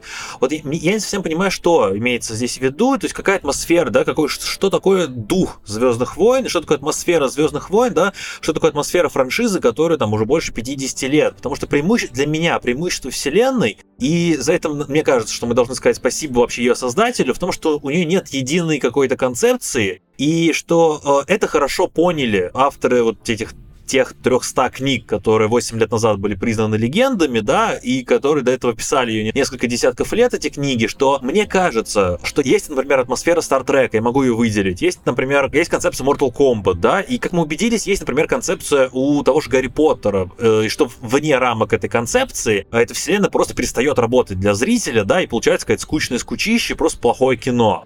А вот Звездные войны это огромная вселенная, в рамках которой возможно любая история. Поэтому, когда создатель шоу рассказывает какую-то историю, он не должен пытаться пытаться вот совпасть по некой атмосфере Звездных войн, он не должен раска... он, он должен рассказать интересную историю в первую очередь. И мне кажется, что э, Андер про который хочу сейчас поговорить, это Звездные войны. И что, например, войны клонов это Звездные войны. Даже сказание о джедаях, которые мы сейчас пять минут назад упоминали, пусть это и легенда, но это тоже Звездные войны, потому что э, в первую очередь это интересно. Это не легенда. Э, сказание о джедаях, это, слушай, это, это не канон, это сто процентов не канон. Да? Ну, канон сказания джедаев канона, а, а Visions нет. А, ну, в любом случае, это тоже Звездные войны, потому что там есть концепция, есть история, и все они очень сильно различаются, но вместе с тем это их объединяет вселенная Звездных войн. И, например, кто вот с нами может поспорить, например, Марат Шабаев э, из Кинопоиска, он в рецензии на Асоку пишет, что Андер это были Звездные войны, вот процитирую, что для тех, кто не любит Звездные войны. Это сериал для тех, кому кажется, что он любит франшизу, но на самом деле уже давно в тайне тяготится всеми ее составляющими, приключениями учениями, магией, световыми мечами, ситхами, джедаями, межзвездными полетами. Зато любит Барниану, Хану Аренд и карточный домик. Ну, тут я оставлю за скобками тому, что в Андере нету никакой Барнианы, а Хан Аренд там только потому, что кто-то зацепился за концепцию банальности зла, а карточный домик можно привязать к Андеру просто потому, что и там, и там есть политики. Но мысль ясна, да, что Андер — это Звездные войны для тех, кто не любит Звездные войны. Вот на ваш взгляд, давайте вот, вот поговорим про то, почему, на ваш взгляд, Андер хорош и почему, как вам кажется, он получился, а у других не получилось. Алексей, тебя давно не слышали. Можешь рассказать, начать с тебя? На мой взгляд, э, Андор берет именно своей реалистичностью тем, что... Ладно, давайте по-другому сформируем. Ну, во-первых, Андор выделяется хотя бы тем, что это первый сериал по Звездным войнам, к которому не приложили руку Филони и Фавро, поэтому он смотрелся как-то иначе. Там уже не было вот этого вот какого-то духа Мандалорца, там была какая-то другая, совершенно другая атмосфера, гораздо более приближенная к реальности, гораздо более мрачная, гораздо более реалистичная. Все это повелось выигрышно. Это была какая-то действительно более взрослая, более серьезная, более грязная история. Плюс, наверное, стоит отметить, что в отличие от книги Бабы Фета, которые снимались внутри объема, Андор-то снимался на натуре. Это прям ощущается какой-то размах, какой-то, наверное, большая реалистичность. Я не знаю, как это что выразиться. И плюс, э, наверное, действительно какое-то мастерство рассказчика, несмотря на то, что Андор достаточно нудный сериал, там вот эта его структура из арок, э, ну, там они, повествование идет достаточно медленно, его можно было по-хорошему сократить и сделать гораздо короче. И главных злодеев вообще большая часть сериала сидит у мамы на кухне и ест шоколадные шарики в молоке и рыдает о том, какая у него неудачная жизнь, при этом все равно в этом ощущается какая-то динамика, что ли, какое-то напряжение, какой-то саспенс. И за счет всего этого Андор работает. Он дает нам мрачную, реалистичную историю, показывает, что сериал превратился в витрину будущих проектов Disney+, а здесь нам показывали мрачную, жесткую историю, и опять-таки в отличие от грешащих, сильно грешащих фан-сервисом других сериалов, в Андоре, по-моему, был сведен к минимуму. Ну, там же есть известное, по-моему, высказывание героя, что да, он не, ну, что не будет вставлять фан-сервис ради фан-сервиса, если и каких-то персонажей, если они вообще-то, ну, как бы не должны быть в это время, в этом месте и сюжету как бы не требуются. Он же про это говорил в каком-то интервью. Так так и надо. Не, ну фан-сервис сам по себе иногда можно вставлять как-нибудь. Я до этого мы его, как бы, можно сказать, немножко много ругали. Не, ну, в принципе, фан-сервис иногда работает, но конкретно здесь, да, это он бы абсолютно не вязался с таким подходом. Можно ли считать фан-сервисом сцену после титров в Андере? Конечно, это же прям самая, прям вообще фан-сервисная штука. Я хотел, хотел добавить, что Звезда Смерти в Андере такой символ, который прям объединяет эту вселенную Звездными войнами и приближает ее вот к сериалам, собственно, к другим сериалам по Звездным войнам. И мне кажется, это такой классный пример фан-сервиса, как он должен быть. Ну, я не знаю вообще, насколько можно говорить реалистичность про Звездные войны. Все-таки понятно, что это не то, чтобы это основано на реальных событиях, условно говоря.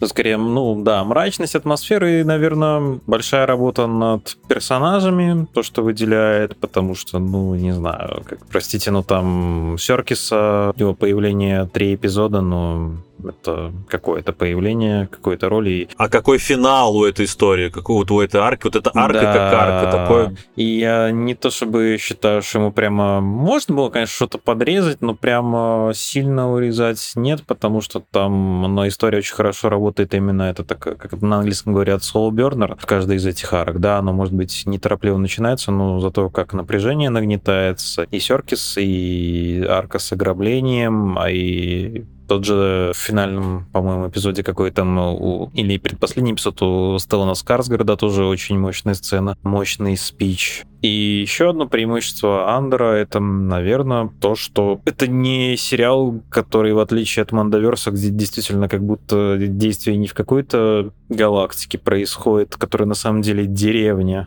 где все друг друга знают, а это именно вот это огромная вселенная, где многие персонажи ни с друг другом не пересекаются и не знают о существовании друг друга, и они просто часть гигантской картины, которая одни работают на то, чтобы свергнуть империю, другие всеми силами пытаются их остановить. И тут все-таки злодей тут это не товарищ, который кушает хлопья, а злодей тут это, в принципе, вся система целиком. А все персонажи — это просто как бы части этой винтики этой системы. Кто-то хорошо делает эту работу, кто-то не очень хорошо, но злодеем в данном случае тут я сказал бы, что нет какой-то персонификации, это именно вся система.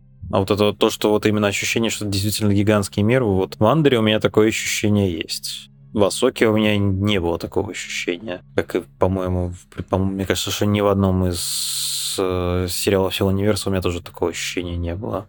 Я могу сказать в сторону от большой вселенной, наоборот, сказать, что насколько вообще Тони Гиллерой рисует вот этот, э, как он, насколько он детализирует этот мир через детали, вообще вот через, через декорации. Вспомните, да, в Андре нету никаких огромных статуй, нету гигантских планет с э, гигантскими двигателями.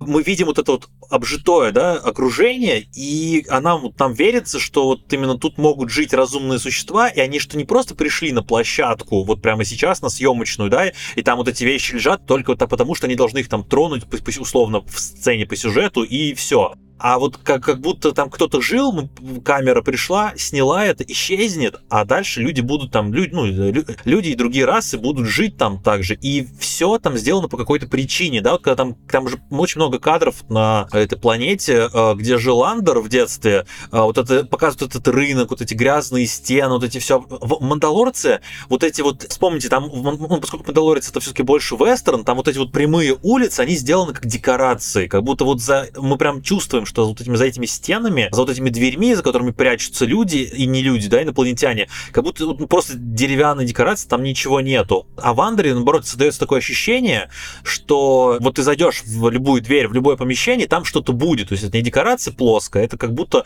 вот целый действительно обжитой мир, и вот, вот мне, выделяется вот это именно реалистичность декорации, выделяется среди прочего всего, несмотря на то, что а, продакшн у всех сериалов более-менее хорош, там, за редким исключением.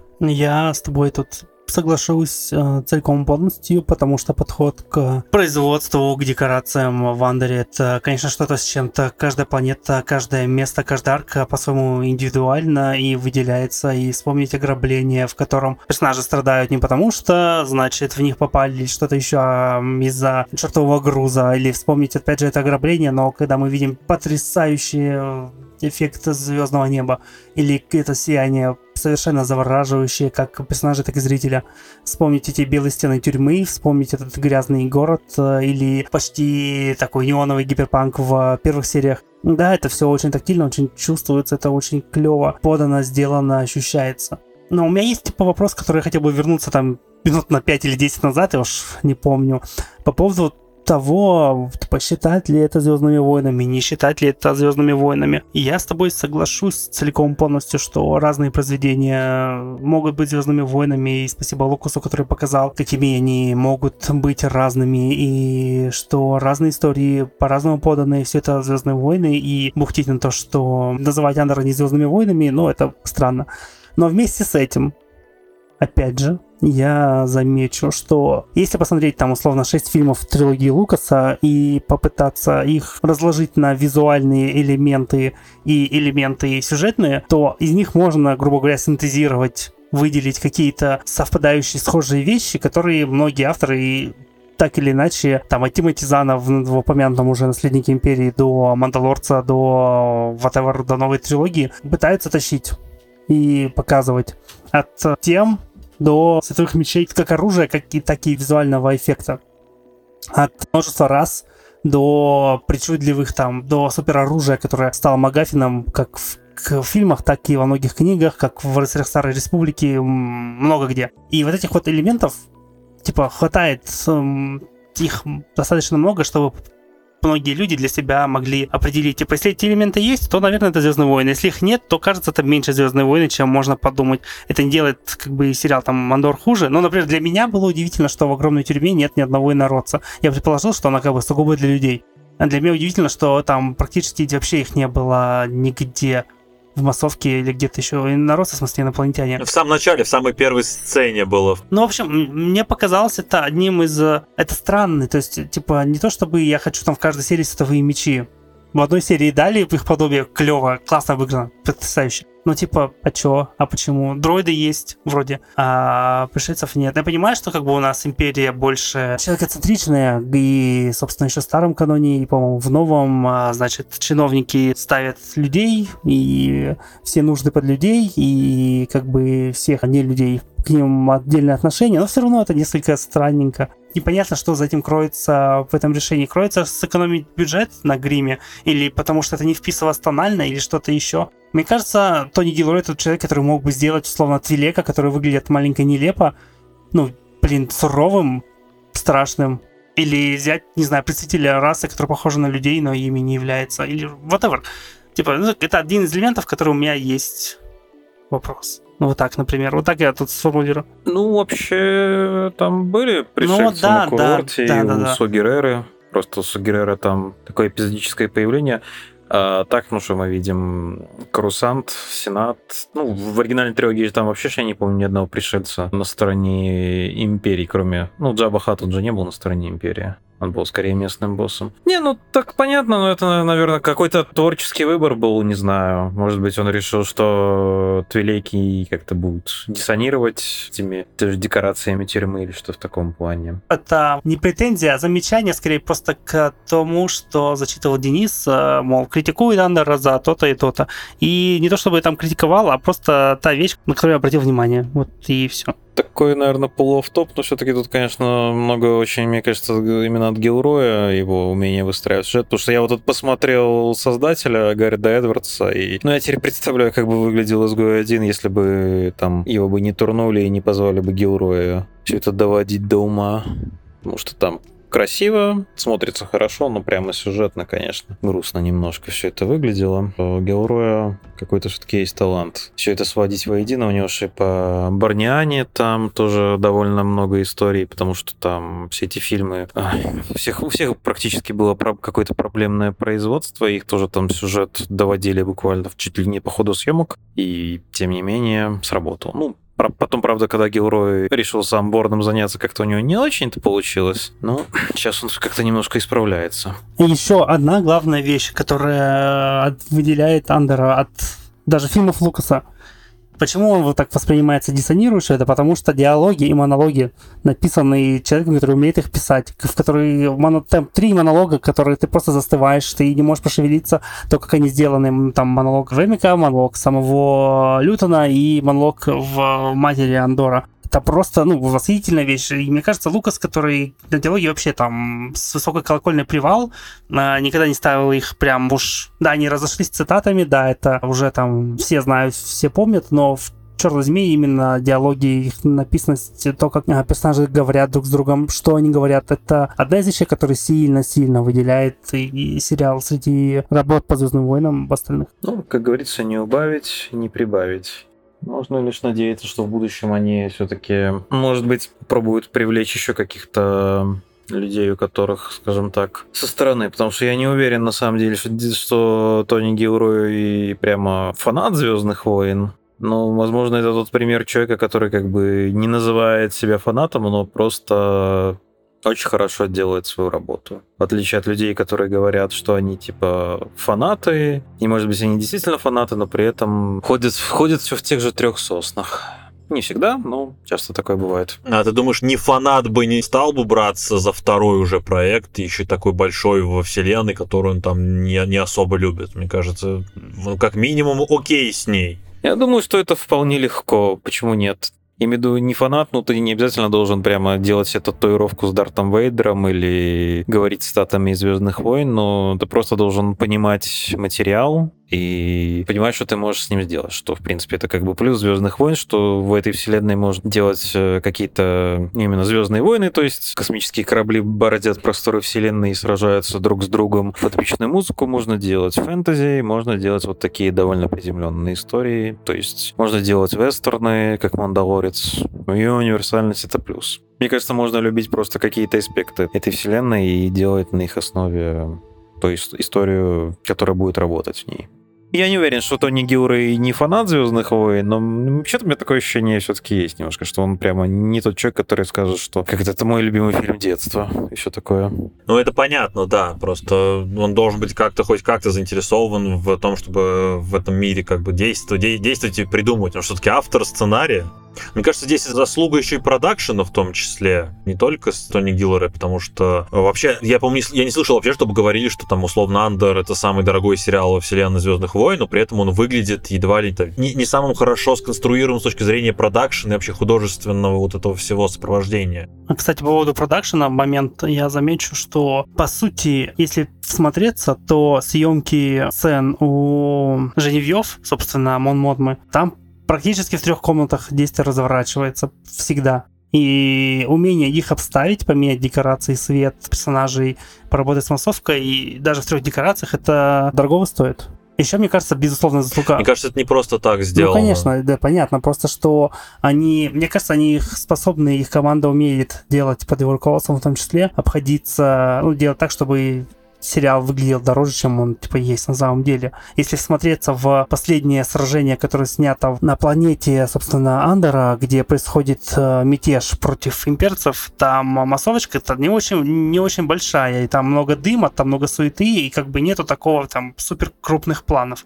Мне кажется, это тоже ну, ну, показано так, я ощущаю, что это так, что как бы, черт возьми, тебя, ты там прямо сейчас на этом, прости господи, митинге, где тебе выбьют зубы, вот, и мне кажется, еще одна из важнейших вещей, про которую стоит сказать, когда мы говорим о том, что получилось или не получилось. Я мне, кстати, не сказал, что остальные сериалы не получились откровенно, получились разными. Но главное, что он не пытается делать галерею других проектов Disney+. Он не пытается это все связывать, перевязывать. Да, у нас есть изгой один, на котором все идет, и все все остальное, то есть это задача сделать отдельную историю, а не сделать э, дерево с ветками, которые будут запускать другие ветки, другие проекты, проекты, проекты.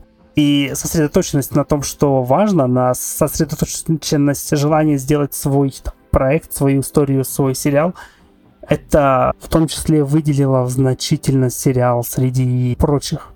Кажется, вот это, типа, мне видится самым главным преимуществом и причиной, почему Андор настолько другой. Я просто хотел по-быстрому сказать, что я тут проверил, и, ну, да, Гелрой прямо говорил, что он прямо, ну, не хард... как минимум не хардкорный фанат Звездных войн, и они не входят у него в списки каких-то там, условно говоря, топ-5, топ-10. Так что это просто пример того, мне кажется, что, ну, есть человек хорошо делает свою работу, и, может быть, как вызов, что ли, определенный, почему бы и нет. Ты можешь хорошо сделать свою работу и Тебе не обязательно, опять же, быть фанатом чего-то. Надо просто понимать, как э, работает материал, как работают персонажи, и что ты можешь в этой вселенной сделать, что нет. Вот. Мне еще интересно, как Гиллары работает э, с главным героем, именно с Кассианом, потому что сериал-то назван его именем, но на самом деле главный герой, э, ну, собственно, сам Кассиан Андер, он, как мне кажется, здесь нужен для того, чтобы он такой некий проводник по вселенной, потому что он нужен для того, чтобы мы увидели истории других людей. Это не касается условно изгоя, там, где немножко другой формат истории, а вот то, что касается Андера, типа вот эти истории людей, там вот это сначала про простых рабочих рассказывается, про людей, которые окружали Андера на его планете, потом про заключенных, про их быт, про жизнь в буквально мельчайших подробностях, там, первых, потом первых повстанцев, да, вспомните, сколько там было вот этих моментов в, внутри лагеря, как они едят из этого ржавого термоса какую-то еду, как там идет дождь, и вот они вот сидят на, на, на земле,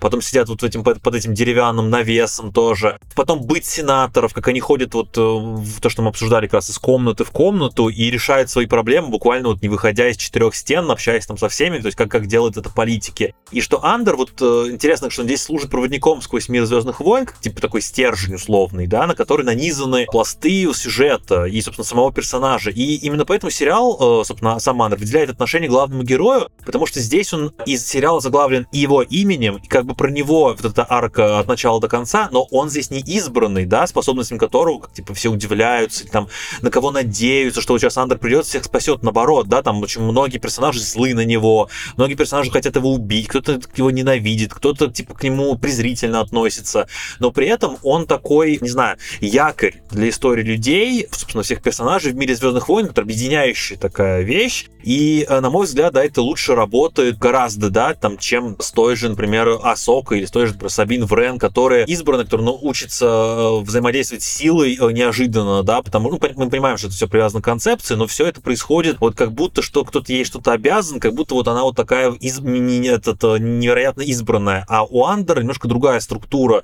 и другая роль, хотя и там, и там, да, эти персонажи стоят во главе угла, во главе своих сериалов. Ну, я скажу, даже не все персонажи Андора знают о существовании Андора. Ну, Момо да. тоже не, не- даже не знает его, Со Геррера его не знает, например. Но по- потом узнают. Даже его мать приемная, она так и не узнала, что это ее сын, собственно, был за все это, стоял за всем этим, что запустил эту цепочку событий. То есть, как бы, ну, в Асоке все знают, кто такая Сока. Ты сейчас сказал одну из главных мыслей Андера в принципе о том, что многие люди просто не заметят это восстание и э, не то, не то, что не заметят, понятно, что не заметят это в конце, в, кон- в конечном счете, они не совсем, как бы сказать, они не, не в курсе того, что происходит, и они не в курсе тех людей, которые от- отдали свои жизни за это восстание. Это на самом деле же одна из главных мыслей Андера. Да, да, ну, поэтому как-то вот это еще одна из причин, почему мне кажется, что все-таки это вот в этот сериал как-то в этом плане ну, как это как-то работает на увеличение размера этой вселенной все-таки. Да, может быть, там нету каких-то портов с какими-то гигантскими двигателями, и там Сенат заседает в трех комнатах, но при этом как будто чувс- чувствуется, что это, блин, ну, это большой взаимосвязанный мир, но при этом, да, это не, это не, не деревня, э, как Мандалорцы, где он при- постоянно прилетает на Татуин, и мы видим буквально там через минуту уже в другой точке планеты, а в Андере они там, я не знаю, они могут там две серии там идти до этой базы несчастной, и ты чувствуешь этот масштаб. Don't make me destroy you. Слушайте, у меня вопрос возник. Вот я сейчас просто подумал про то, что мы обсуждали, про общую, скажем так, канву и вот эту общую мысль, которая потом приходит, э, собственно, весь сериал Андер. Какие у вас любимые персонажи из сериалов, вот все, которых мы обсудили по Звездным войнам? Вот давайте расскажите по одному любимому и одному нелюбимому персонажу из всех сериалов, но без Грогу. Давайте Грогу не упоминаем. Алексей, давай с тебя начнем. Ну, наверное, любимый персонаж у меня это Коб Венс. Этот блестящий шериф из второго сезона Мандалорца. Это просто шикарная роль, которая, мне кажется, роль такого вот законника настолько хорошо написана про Олифанта, что он одинаково хорошо в ней и в историческом сеттинге, и в современном сеттинге, и в фантастическом сеттинге. Просто вот реально второстепенный персонаж, который просто крадет все шоу, у главного героя смотрится очень харизматично, уверенно. Я бы с удовольствием посмотрел спин про него. Хоть там правосудие по-татуински. А из нелюбимых, дайте подумать, из нелюбимых, наверное, то, что сделали на экране с Трауном. Мне совершенно не нравится. А пока почему? Расскажи прям вкратце. Да потому что это не Траун, это какой-то синекожий чувак в белом костюме, который где-то что-то слышал про какую-то стратегию, пытается что-то делать, но при этом вся его гениальность его стратегии заключается в том, что он посылает там толпу за толпой штурмовиков штурмовать одну и ту же позицию. Но нет в нем харизмы, нет в нем вот этой какой-то опасности. Ты не понимаешь, за счет чего вот этот вот толстячок способен кого-то победить. Окей. Саш, давай ты. Слушай, меня вопрос несколько ввел в ступор, потому что, как я сейчас пытался во время ответа Лёши осмыслить, и мне сложно вообще выделить любимого нелюбимого персонажа. Если честно, я прикинул, что у меня есть те, кто там несколько нравится или там не нравится по разным критериям прописанности. Вот, допустим, Леша совершенно верно сказал про Трауна, я бы разделил его слова, но чтобы он был нелюбимый. Ну, может быть, может быть. Мне, скажем, кажется не очень удачной Асока в сериале из-за того, какой это персонаж был раньше. К любимым я бы, может, отнес того же в Киноби, собственно, самого Киноби, потому что это, там, несмотря на какие-то сценарные глупости, промахи и так далее, образ, созданный и продолженный Макгрегором, ну, это прям в сердечке. И мне он нравится в том числе за то, что, ну, во-первых, они продолжают эту тему с принятием своей иногда бессилие и показать то, что это, ну, нормально, так случается, и ты, типа, не старость даже, а, как сказать, смерть, неизбежность, это, ну, по крайней мере, в сериале неизбежность в виде самого вот, это вот в сериале Киноби неизбежность и вот эти ответственность и груз за прошлое Киноби, за его выбор его решение олицетворяется самим Вейдером, типа от него не убежать, это никак не исправить, ничего нельзя сделать, и остается только э, камнями завалить. Идейно там в этом плане все неплохо.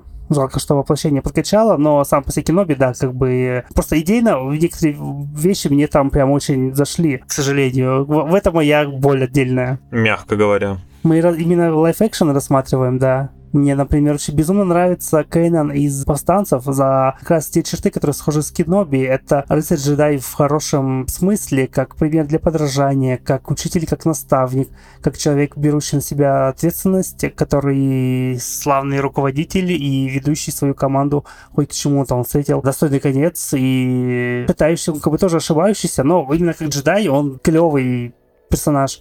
Но это мультсериалы из лайф-экшенов, лайф-экшенов, кто бы мне приглянулся. Мне нравится загадочность, например, оружейницы из «Мандалорца». К сожалению, это все, что можно о ней сказать отдельных вещей, да, она вот она поверхностная в каком-то смысле, потому что вокруг все строится вокруг Ореола, она там что-то знает, она говорит, изрекает слова и мудрости, ее слова это закон для остальных, для этой ячейки мандалорцев, но сам по себе образ, мне кажется, довольно заманчивым, довольно клевым. Наверное, вот так.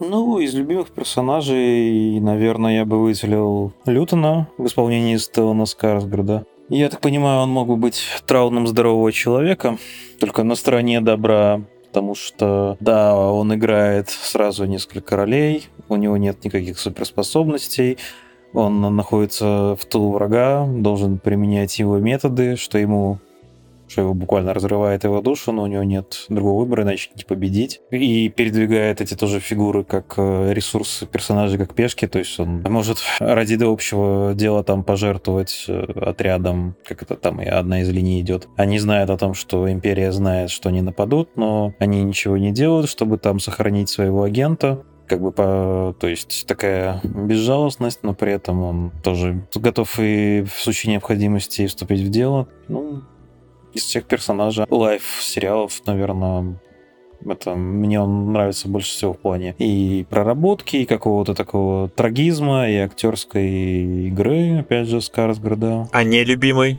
Я тут сказал, что это не то, что нелюбимый, тут, наверное, скорее, кто из этих персонажей больше всего разочаровал или расстроил, я бы сказал бы.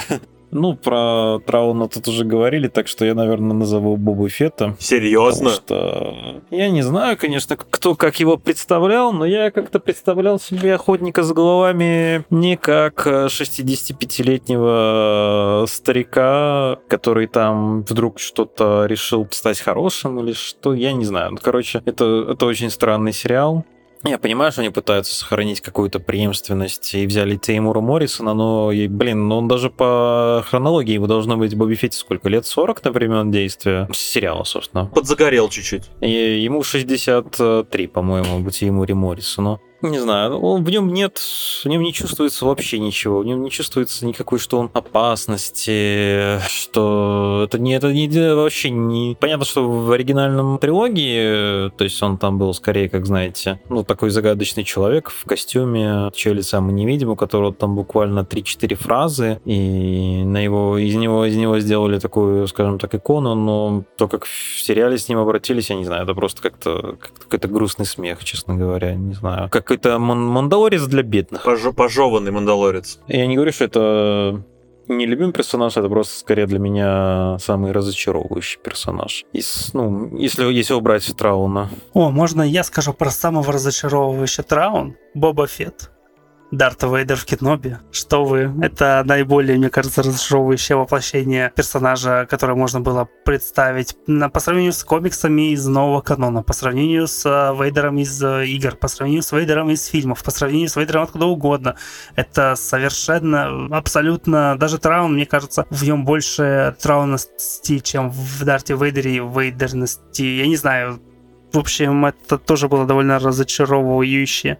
Типа, если вы хотите продолжать метафору, что Дарт Вейдер это как бы груз ответственности, ошибок, последствий, которые настигают, как призрак неумолимый Бивана?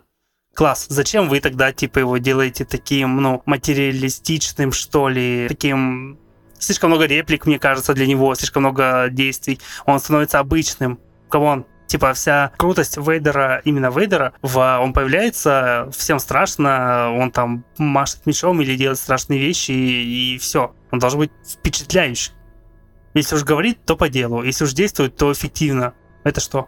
Ну, все знают, как он и что сцену давно высмеивали, когда там они Киноби улетает на своем шаттле, а он, ну, полетели на крейсере за ним. Не то, чтобы у нас там на крейсере были типа истребители, чтобы отправить их за шаттлом с остальными. Ну, это уже... Не знаю, для меня Киноби основная проблема в том, что я когда смотрел «Новую надежду», то и смотрел третий эпизод, было как бы вполне очевидно, что они последний раз виделись на Мустафа, а не то, что у них там, как хотели авторы первоначально сделать аж три фильма, чтобы они типа три раза дрались, ну, в итоге свели к одной драке, но они одной не выдержали, да. Ну и тем более нелепо смотрится, когда Оби-Ван его побеждает. Ну, не, ну, окей. Гуляй дальше, увидимся через 20 лет. Ты же меня убить должен.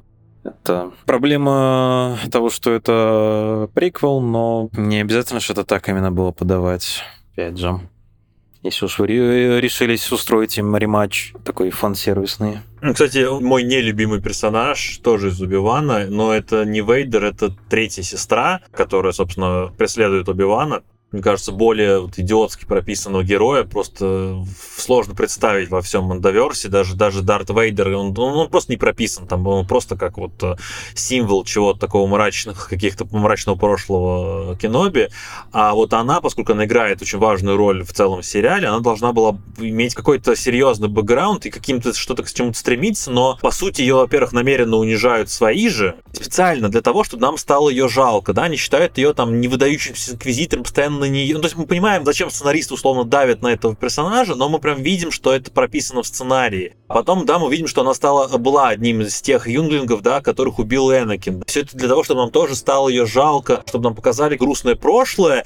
И мне кажется, что ее нашли и привязали к Клору, просто вытащив наружу вот самые манипулятивные вещи, которые в лоре были, вот они их вытащили, да, которые только нашлись, и вот слепили из них Реву Сивандер. Даже ее имя, оно отсылает к Вейдеру, да, потому что вот это Сивандер, Вейдер, это вот анаграмма. То есть это, это тоже жалко, потому что, ну, как будто бы, да, там ее родители были в курсе планов Палпатина на, назвать, да, собственно, Энакин Скайуокер Дартом Вейдером, и вот они ее так назвали, да, то есть у нее даже имя, фамилия не настоящая, это просто вот парафраз, анаграмма на Дарта Вейдера. Он просто слепленный из чего-то персонаж, который абсолютно не настоящий, да, то есть ее имя не настоящее, она не настоящая, просто вот функция, вот. И поэтому как персонаж э, для меня это типа самый нелюбимый герой, потому что он настолько плохо он сделан. Вот. А если брать любимых персонажей, то я, я еще раз подсвечу Лютона, потому что, ну, это тоже мой любимый персонаж, да, если кто-то забыл, зрители, слушатели, да, это торговец редкостями, собственно, Зандера, тот, который один из теневых лидеров восстания, и моим любимым персонажем он стал, собственно, за, за финальный монолог, в, один из финальных монологов в Андере, да, там, в, в одним из последних эпизодов,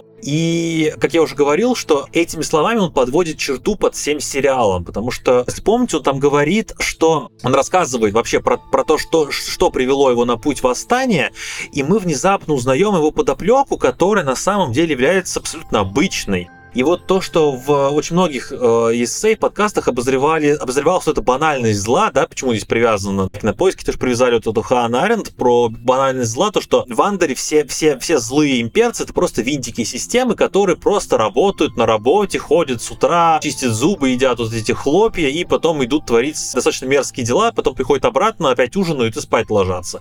Вот мне хочется подчеркнуть, что в Андере очень, очень ярко вот эта линия э, проведена не просто не банальность зла, а банальности добра.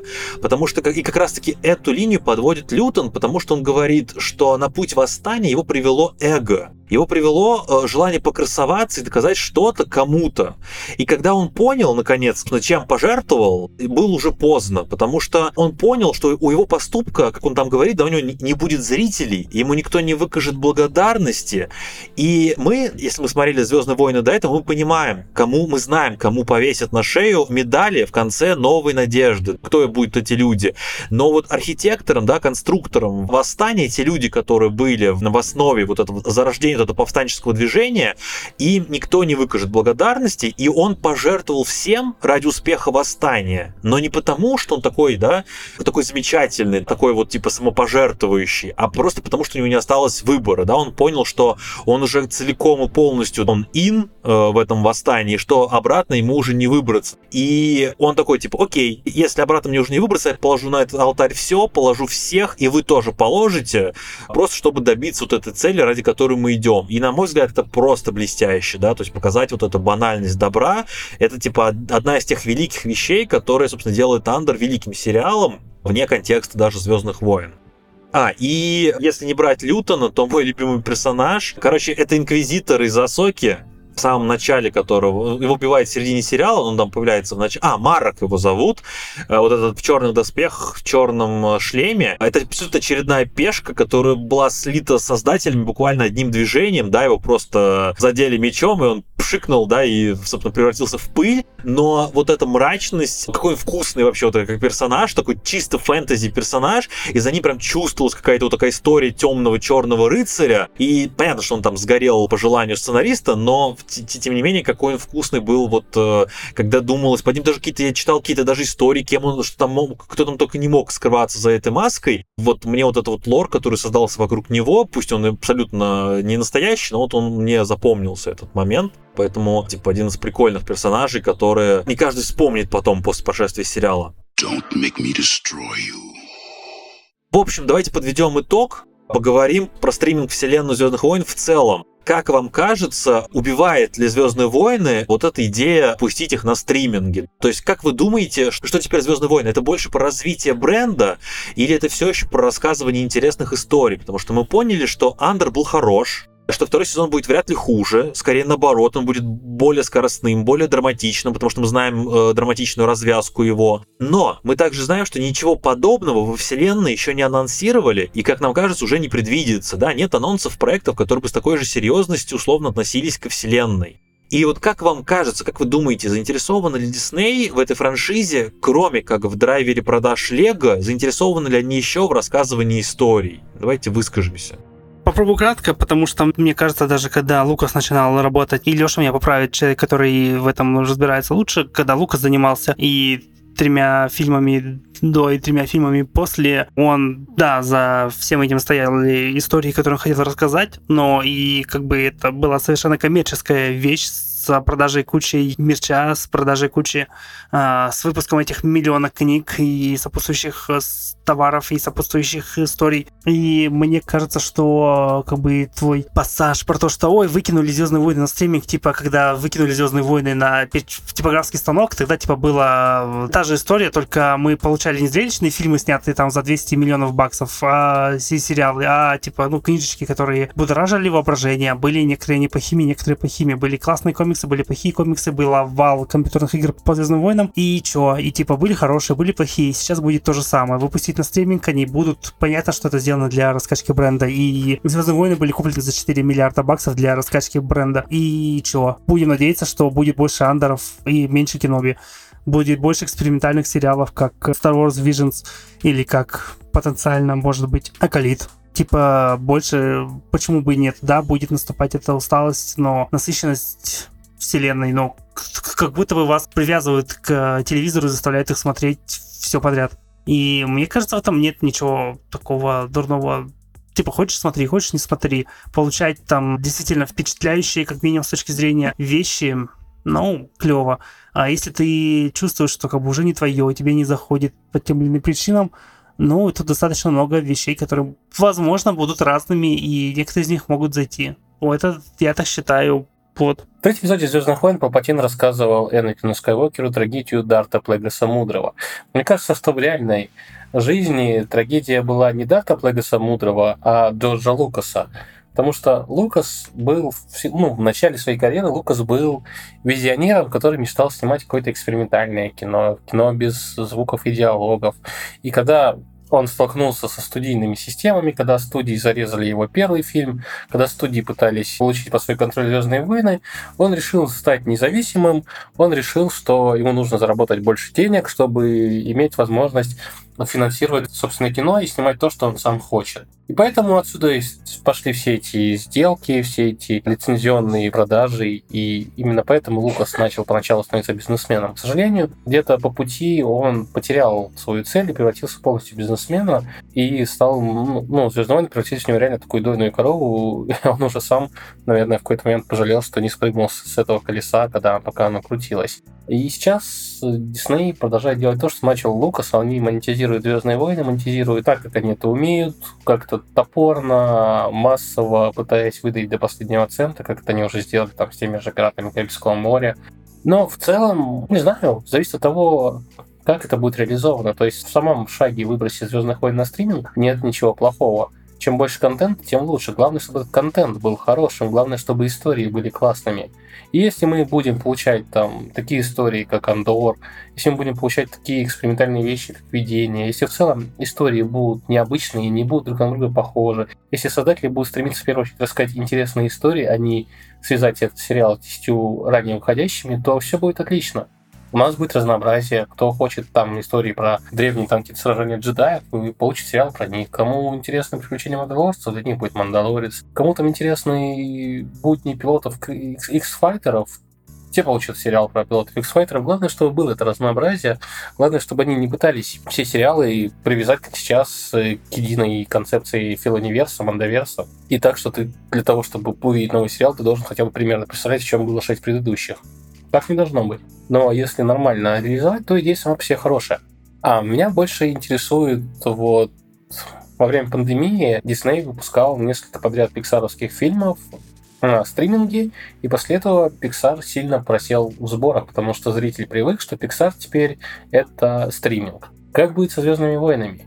Не отвыкнет ли зритель от релизов кино, тем более, что их уже довольно давно не было, или все следующие фильмы по Звездным войнам, а особенно если это не будет, ну, там название не будет эпизода 10, или их всех ждет судьба Хана Соло. Вот этот вопрос меня очень сильно интересует, но боюсь, что в ближайшие несколько лет мы на него ответ точно не получим. Да, может быть, Лукас сам, конечно, пожалел, что все это запустил, но все-таки раньше Звездные войны были событием. Это было событие, выходит эпизод, все знают, все говорят, все это обсуждают. Сейчас Звездные войны это не событие, скажем так. Кстати, по-моему, я уже не помню, мне кажется, что в, в сиквелах, кстати, не было, может, я ошибаюсь, но, по-моему, там номеров эпизодов они уже больше не ставят. И просто пишут там, типа... Ставили, да, ставили. ставили. Окей, ставили, значит, ставили. какие-то фантомные воспоминания. Ну, в общем, с одной стороны, разнообразие это хорошо, но как бы Звездные войны теперь это уже, это уже давно не событие. И, собственно, это сборы как раз-таки трилогии сиквелов-то тоже показали, потому что там падение было просто, более, по-моему, больше, чем в два раза, потому что если седьмой эпизод перевалил за 2 миллиарда, то девятый эпизод еще до всякой пандемии чуть больше миллиарда собрал. Понятно, что это, конечно, напрямую связано с качеством, но тут как бы проблема. Это как бы Звездные войны вроде бы считается таким бессмертным брендом, что да, типа всегда его будут смотреть или в кинотеатрах, или на стриминге, но не знаю, меня немножко это, конечно, пугает как бы это слишком большое количество контента, в какой-то момент все это немножко дойную корову не подбило, и не, все не свелось к тому, что они забьют на все эти попытки что-то интересное снимать, потому что можно сколько угодно хвалить Андра, но как бы да, просмотры у него были известно, что, наверное, может быть, самые маленькие среди всех этих сериалов, они будут все пытаться сводить к Мандаверсу, а в свою очередь Мандаверс, он не то чтобы как-то сильно воодушевляет. Так что, не знаю, мне хочется надеяться, что все-таки в какой-то момент там появятся какие-то новые люди, которые будут этим заниматься. Может быть, не сейчас, но через пару лет. Конечно, Звездные войны вряд ли когда-нибудь исчезнут, но не знаю, мне хочется, чтобы это, может быть, это выглядит немножко утопически, чтобы в какой-то момент все-таки вернулось ощущение того, что это не просто там 150-й сериал, а что это действительно вещь, которую хочется ждать и хочется посмотреть. Вот и сейчас такого ощущения уже давно нет. Слушай, ну ты говоришь, что проблема, ну, Звездные войны перестали восприниматься событиями. А что сейчас воспринимается как событие? Мы живем в век, когда вот есть огромный переизбыток контента, и это проблема не только Звездных войн. Потому что мне кажется, что вселенная Марвел сейчас испытывает те же проблемы, э, Фильмы там по DC уже давно вообще не являются событиями. И вот если так реально посмотреть, на то, что у нас выходило за последнее время, то такими вот последними серьезными событиями был как раз девятый эпизод, потому что он позиционировался как финал саги. Были Мстители финал, потому что это прям реально был финал Камней Бесконечности. И, возможно, событием был Человек-паук. Там в первый раз там показали мультивс... как работает мультивселенная, как появляются, как три паука из разных там вселенных появляются в одном фильме.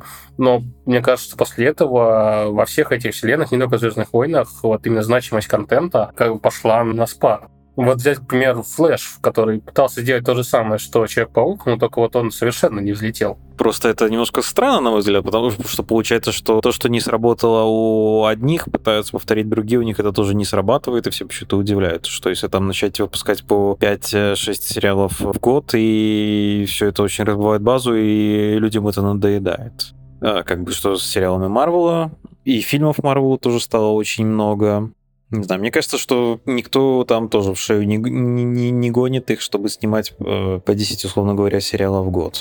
Опять же, можно это как-то делать более сбалансированно. И, ну, наверное, все, конечно, упирается в то, что мы все эти цифры просмотров, они довольно-таки условные.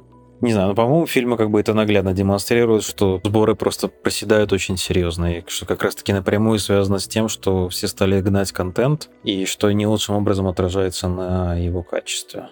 Хотя, как показывает этот год, опять же, зрители готовы идти в кино. Оппенгеймер собрал тот же, это, блин, байопик, простите, который идет три часа, он э, собрал почти миллиард, то есть зрителей можно привлекать в кинотеатры, Барби собрала сколько денег. К слову о событиях, э, собственно, Барби Геймер был таким событием, который стал прям явлением. То есть все это можно делать, просто они пошли по такому максимально ленивому пути, честно говоря, пытаться повторять, копировать эти мультивселенные. Ну, оно первый раз срабатывает, отлично, да. Второй раз уже хуже, третий раз еще хуже. Ну, как бы надоедает все-таки. Мстители финал тоже сколько к нему лет-то шли.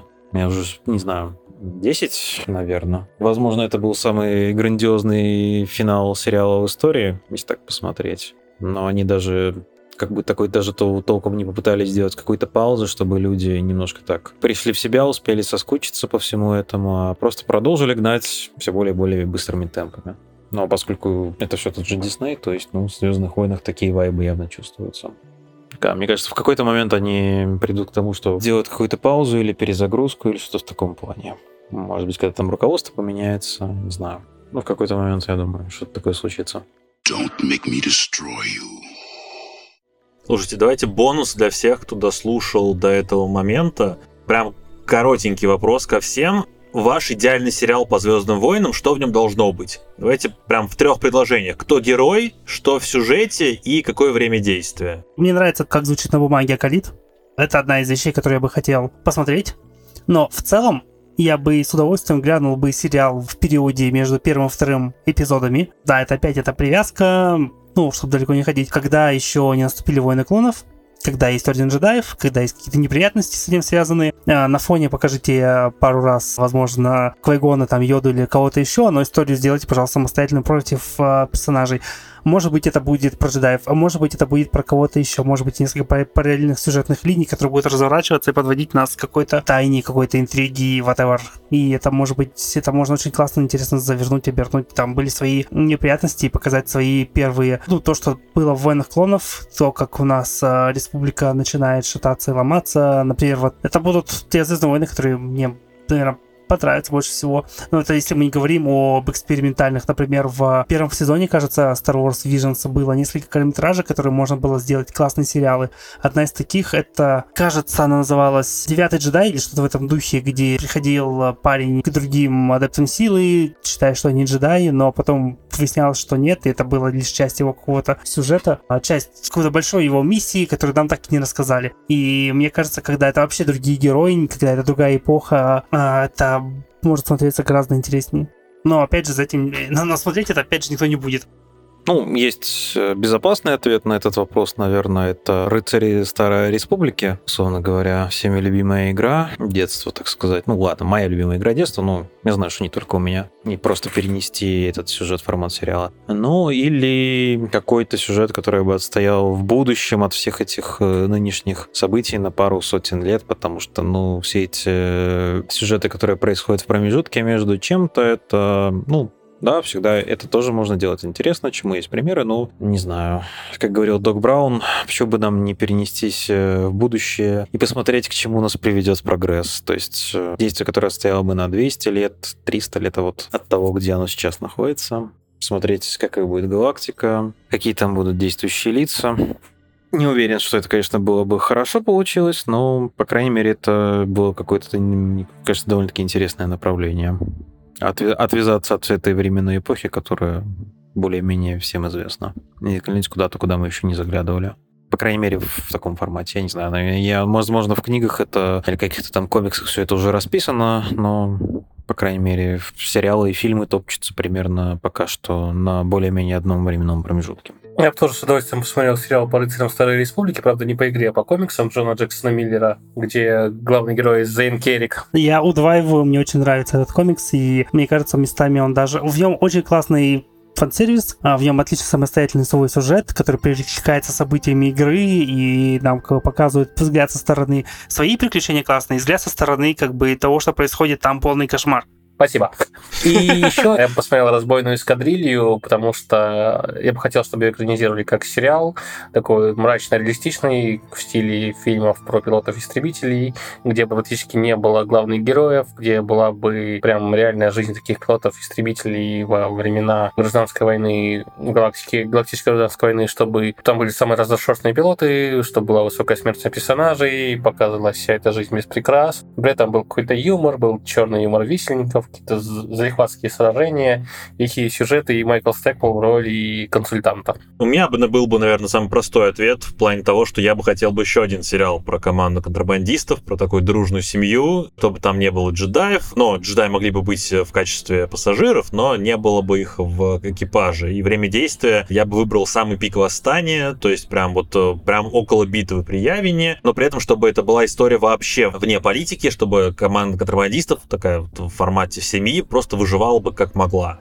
собственно, это была история именно каких-то персонажей вне э, империи, вне восстания, но при этом живых таких и очень-очень милых, не таких, не совсем таких, как были показаны в том же, например, Fallen Order и в продолжении. Чтобы в ней была девушка-техник, которая чинила двигатели, и хм. чтобы в ней был доктор, и священник появился еще на всякий случай, и который не, не тот, за кого себя выдает. А, возможно, ну, это как бы даже не священник, это рыцарь, джедай. Ну да, но, но его историю мы бы не узнали, потому что его бы убили в фильме, да? Следующем. Да. Don't make me destroy you. Друзья, спасибо всем, кто дослушал до этого момента. Вы просто адепты силы, э, мастера дзена. Большое спасибо, что выслушали наш рассказ, собственно, и обсуждение всех сериалов Мандаверса и не только. Надеемся, вам понравилось. Большое спасибо и до новых встреч в фантастическом подкасте. Всем пока-пока. Надеемся, вы вернулись с прогулки, слушая подкаст целыми и невредимыми. И, возможно, посмотрите Пингеймер было бы быстрее. Пока. Да пребудет с вами сила. мир фантастики.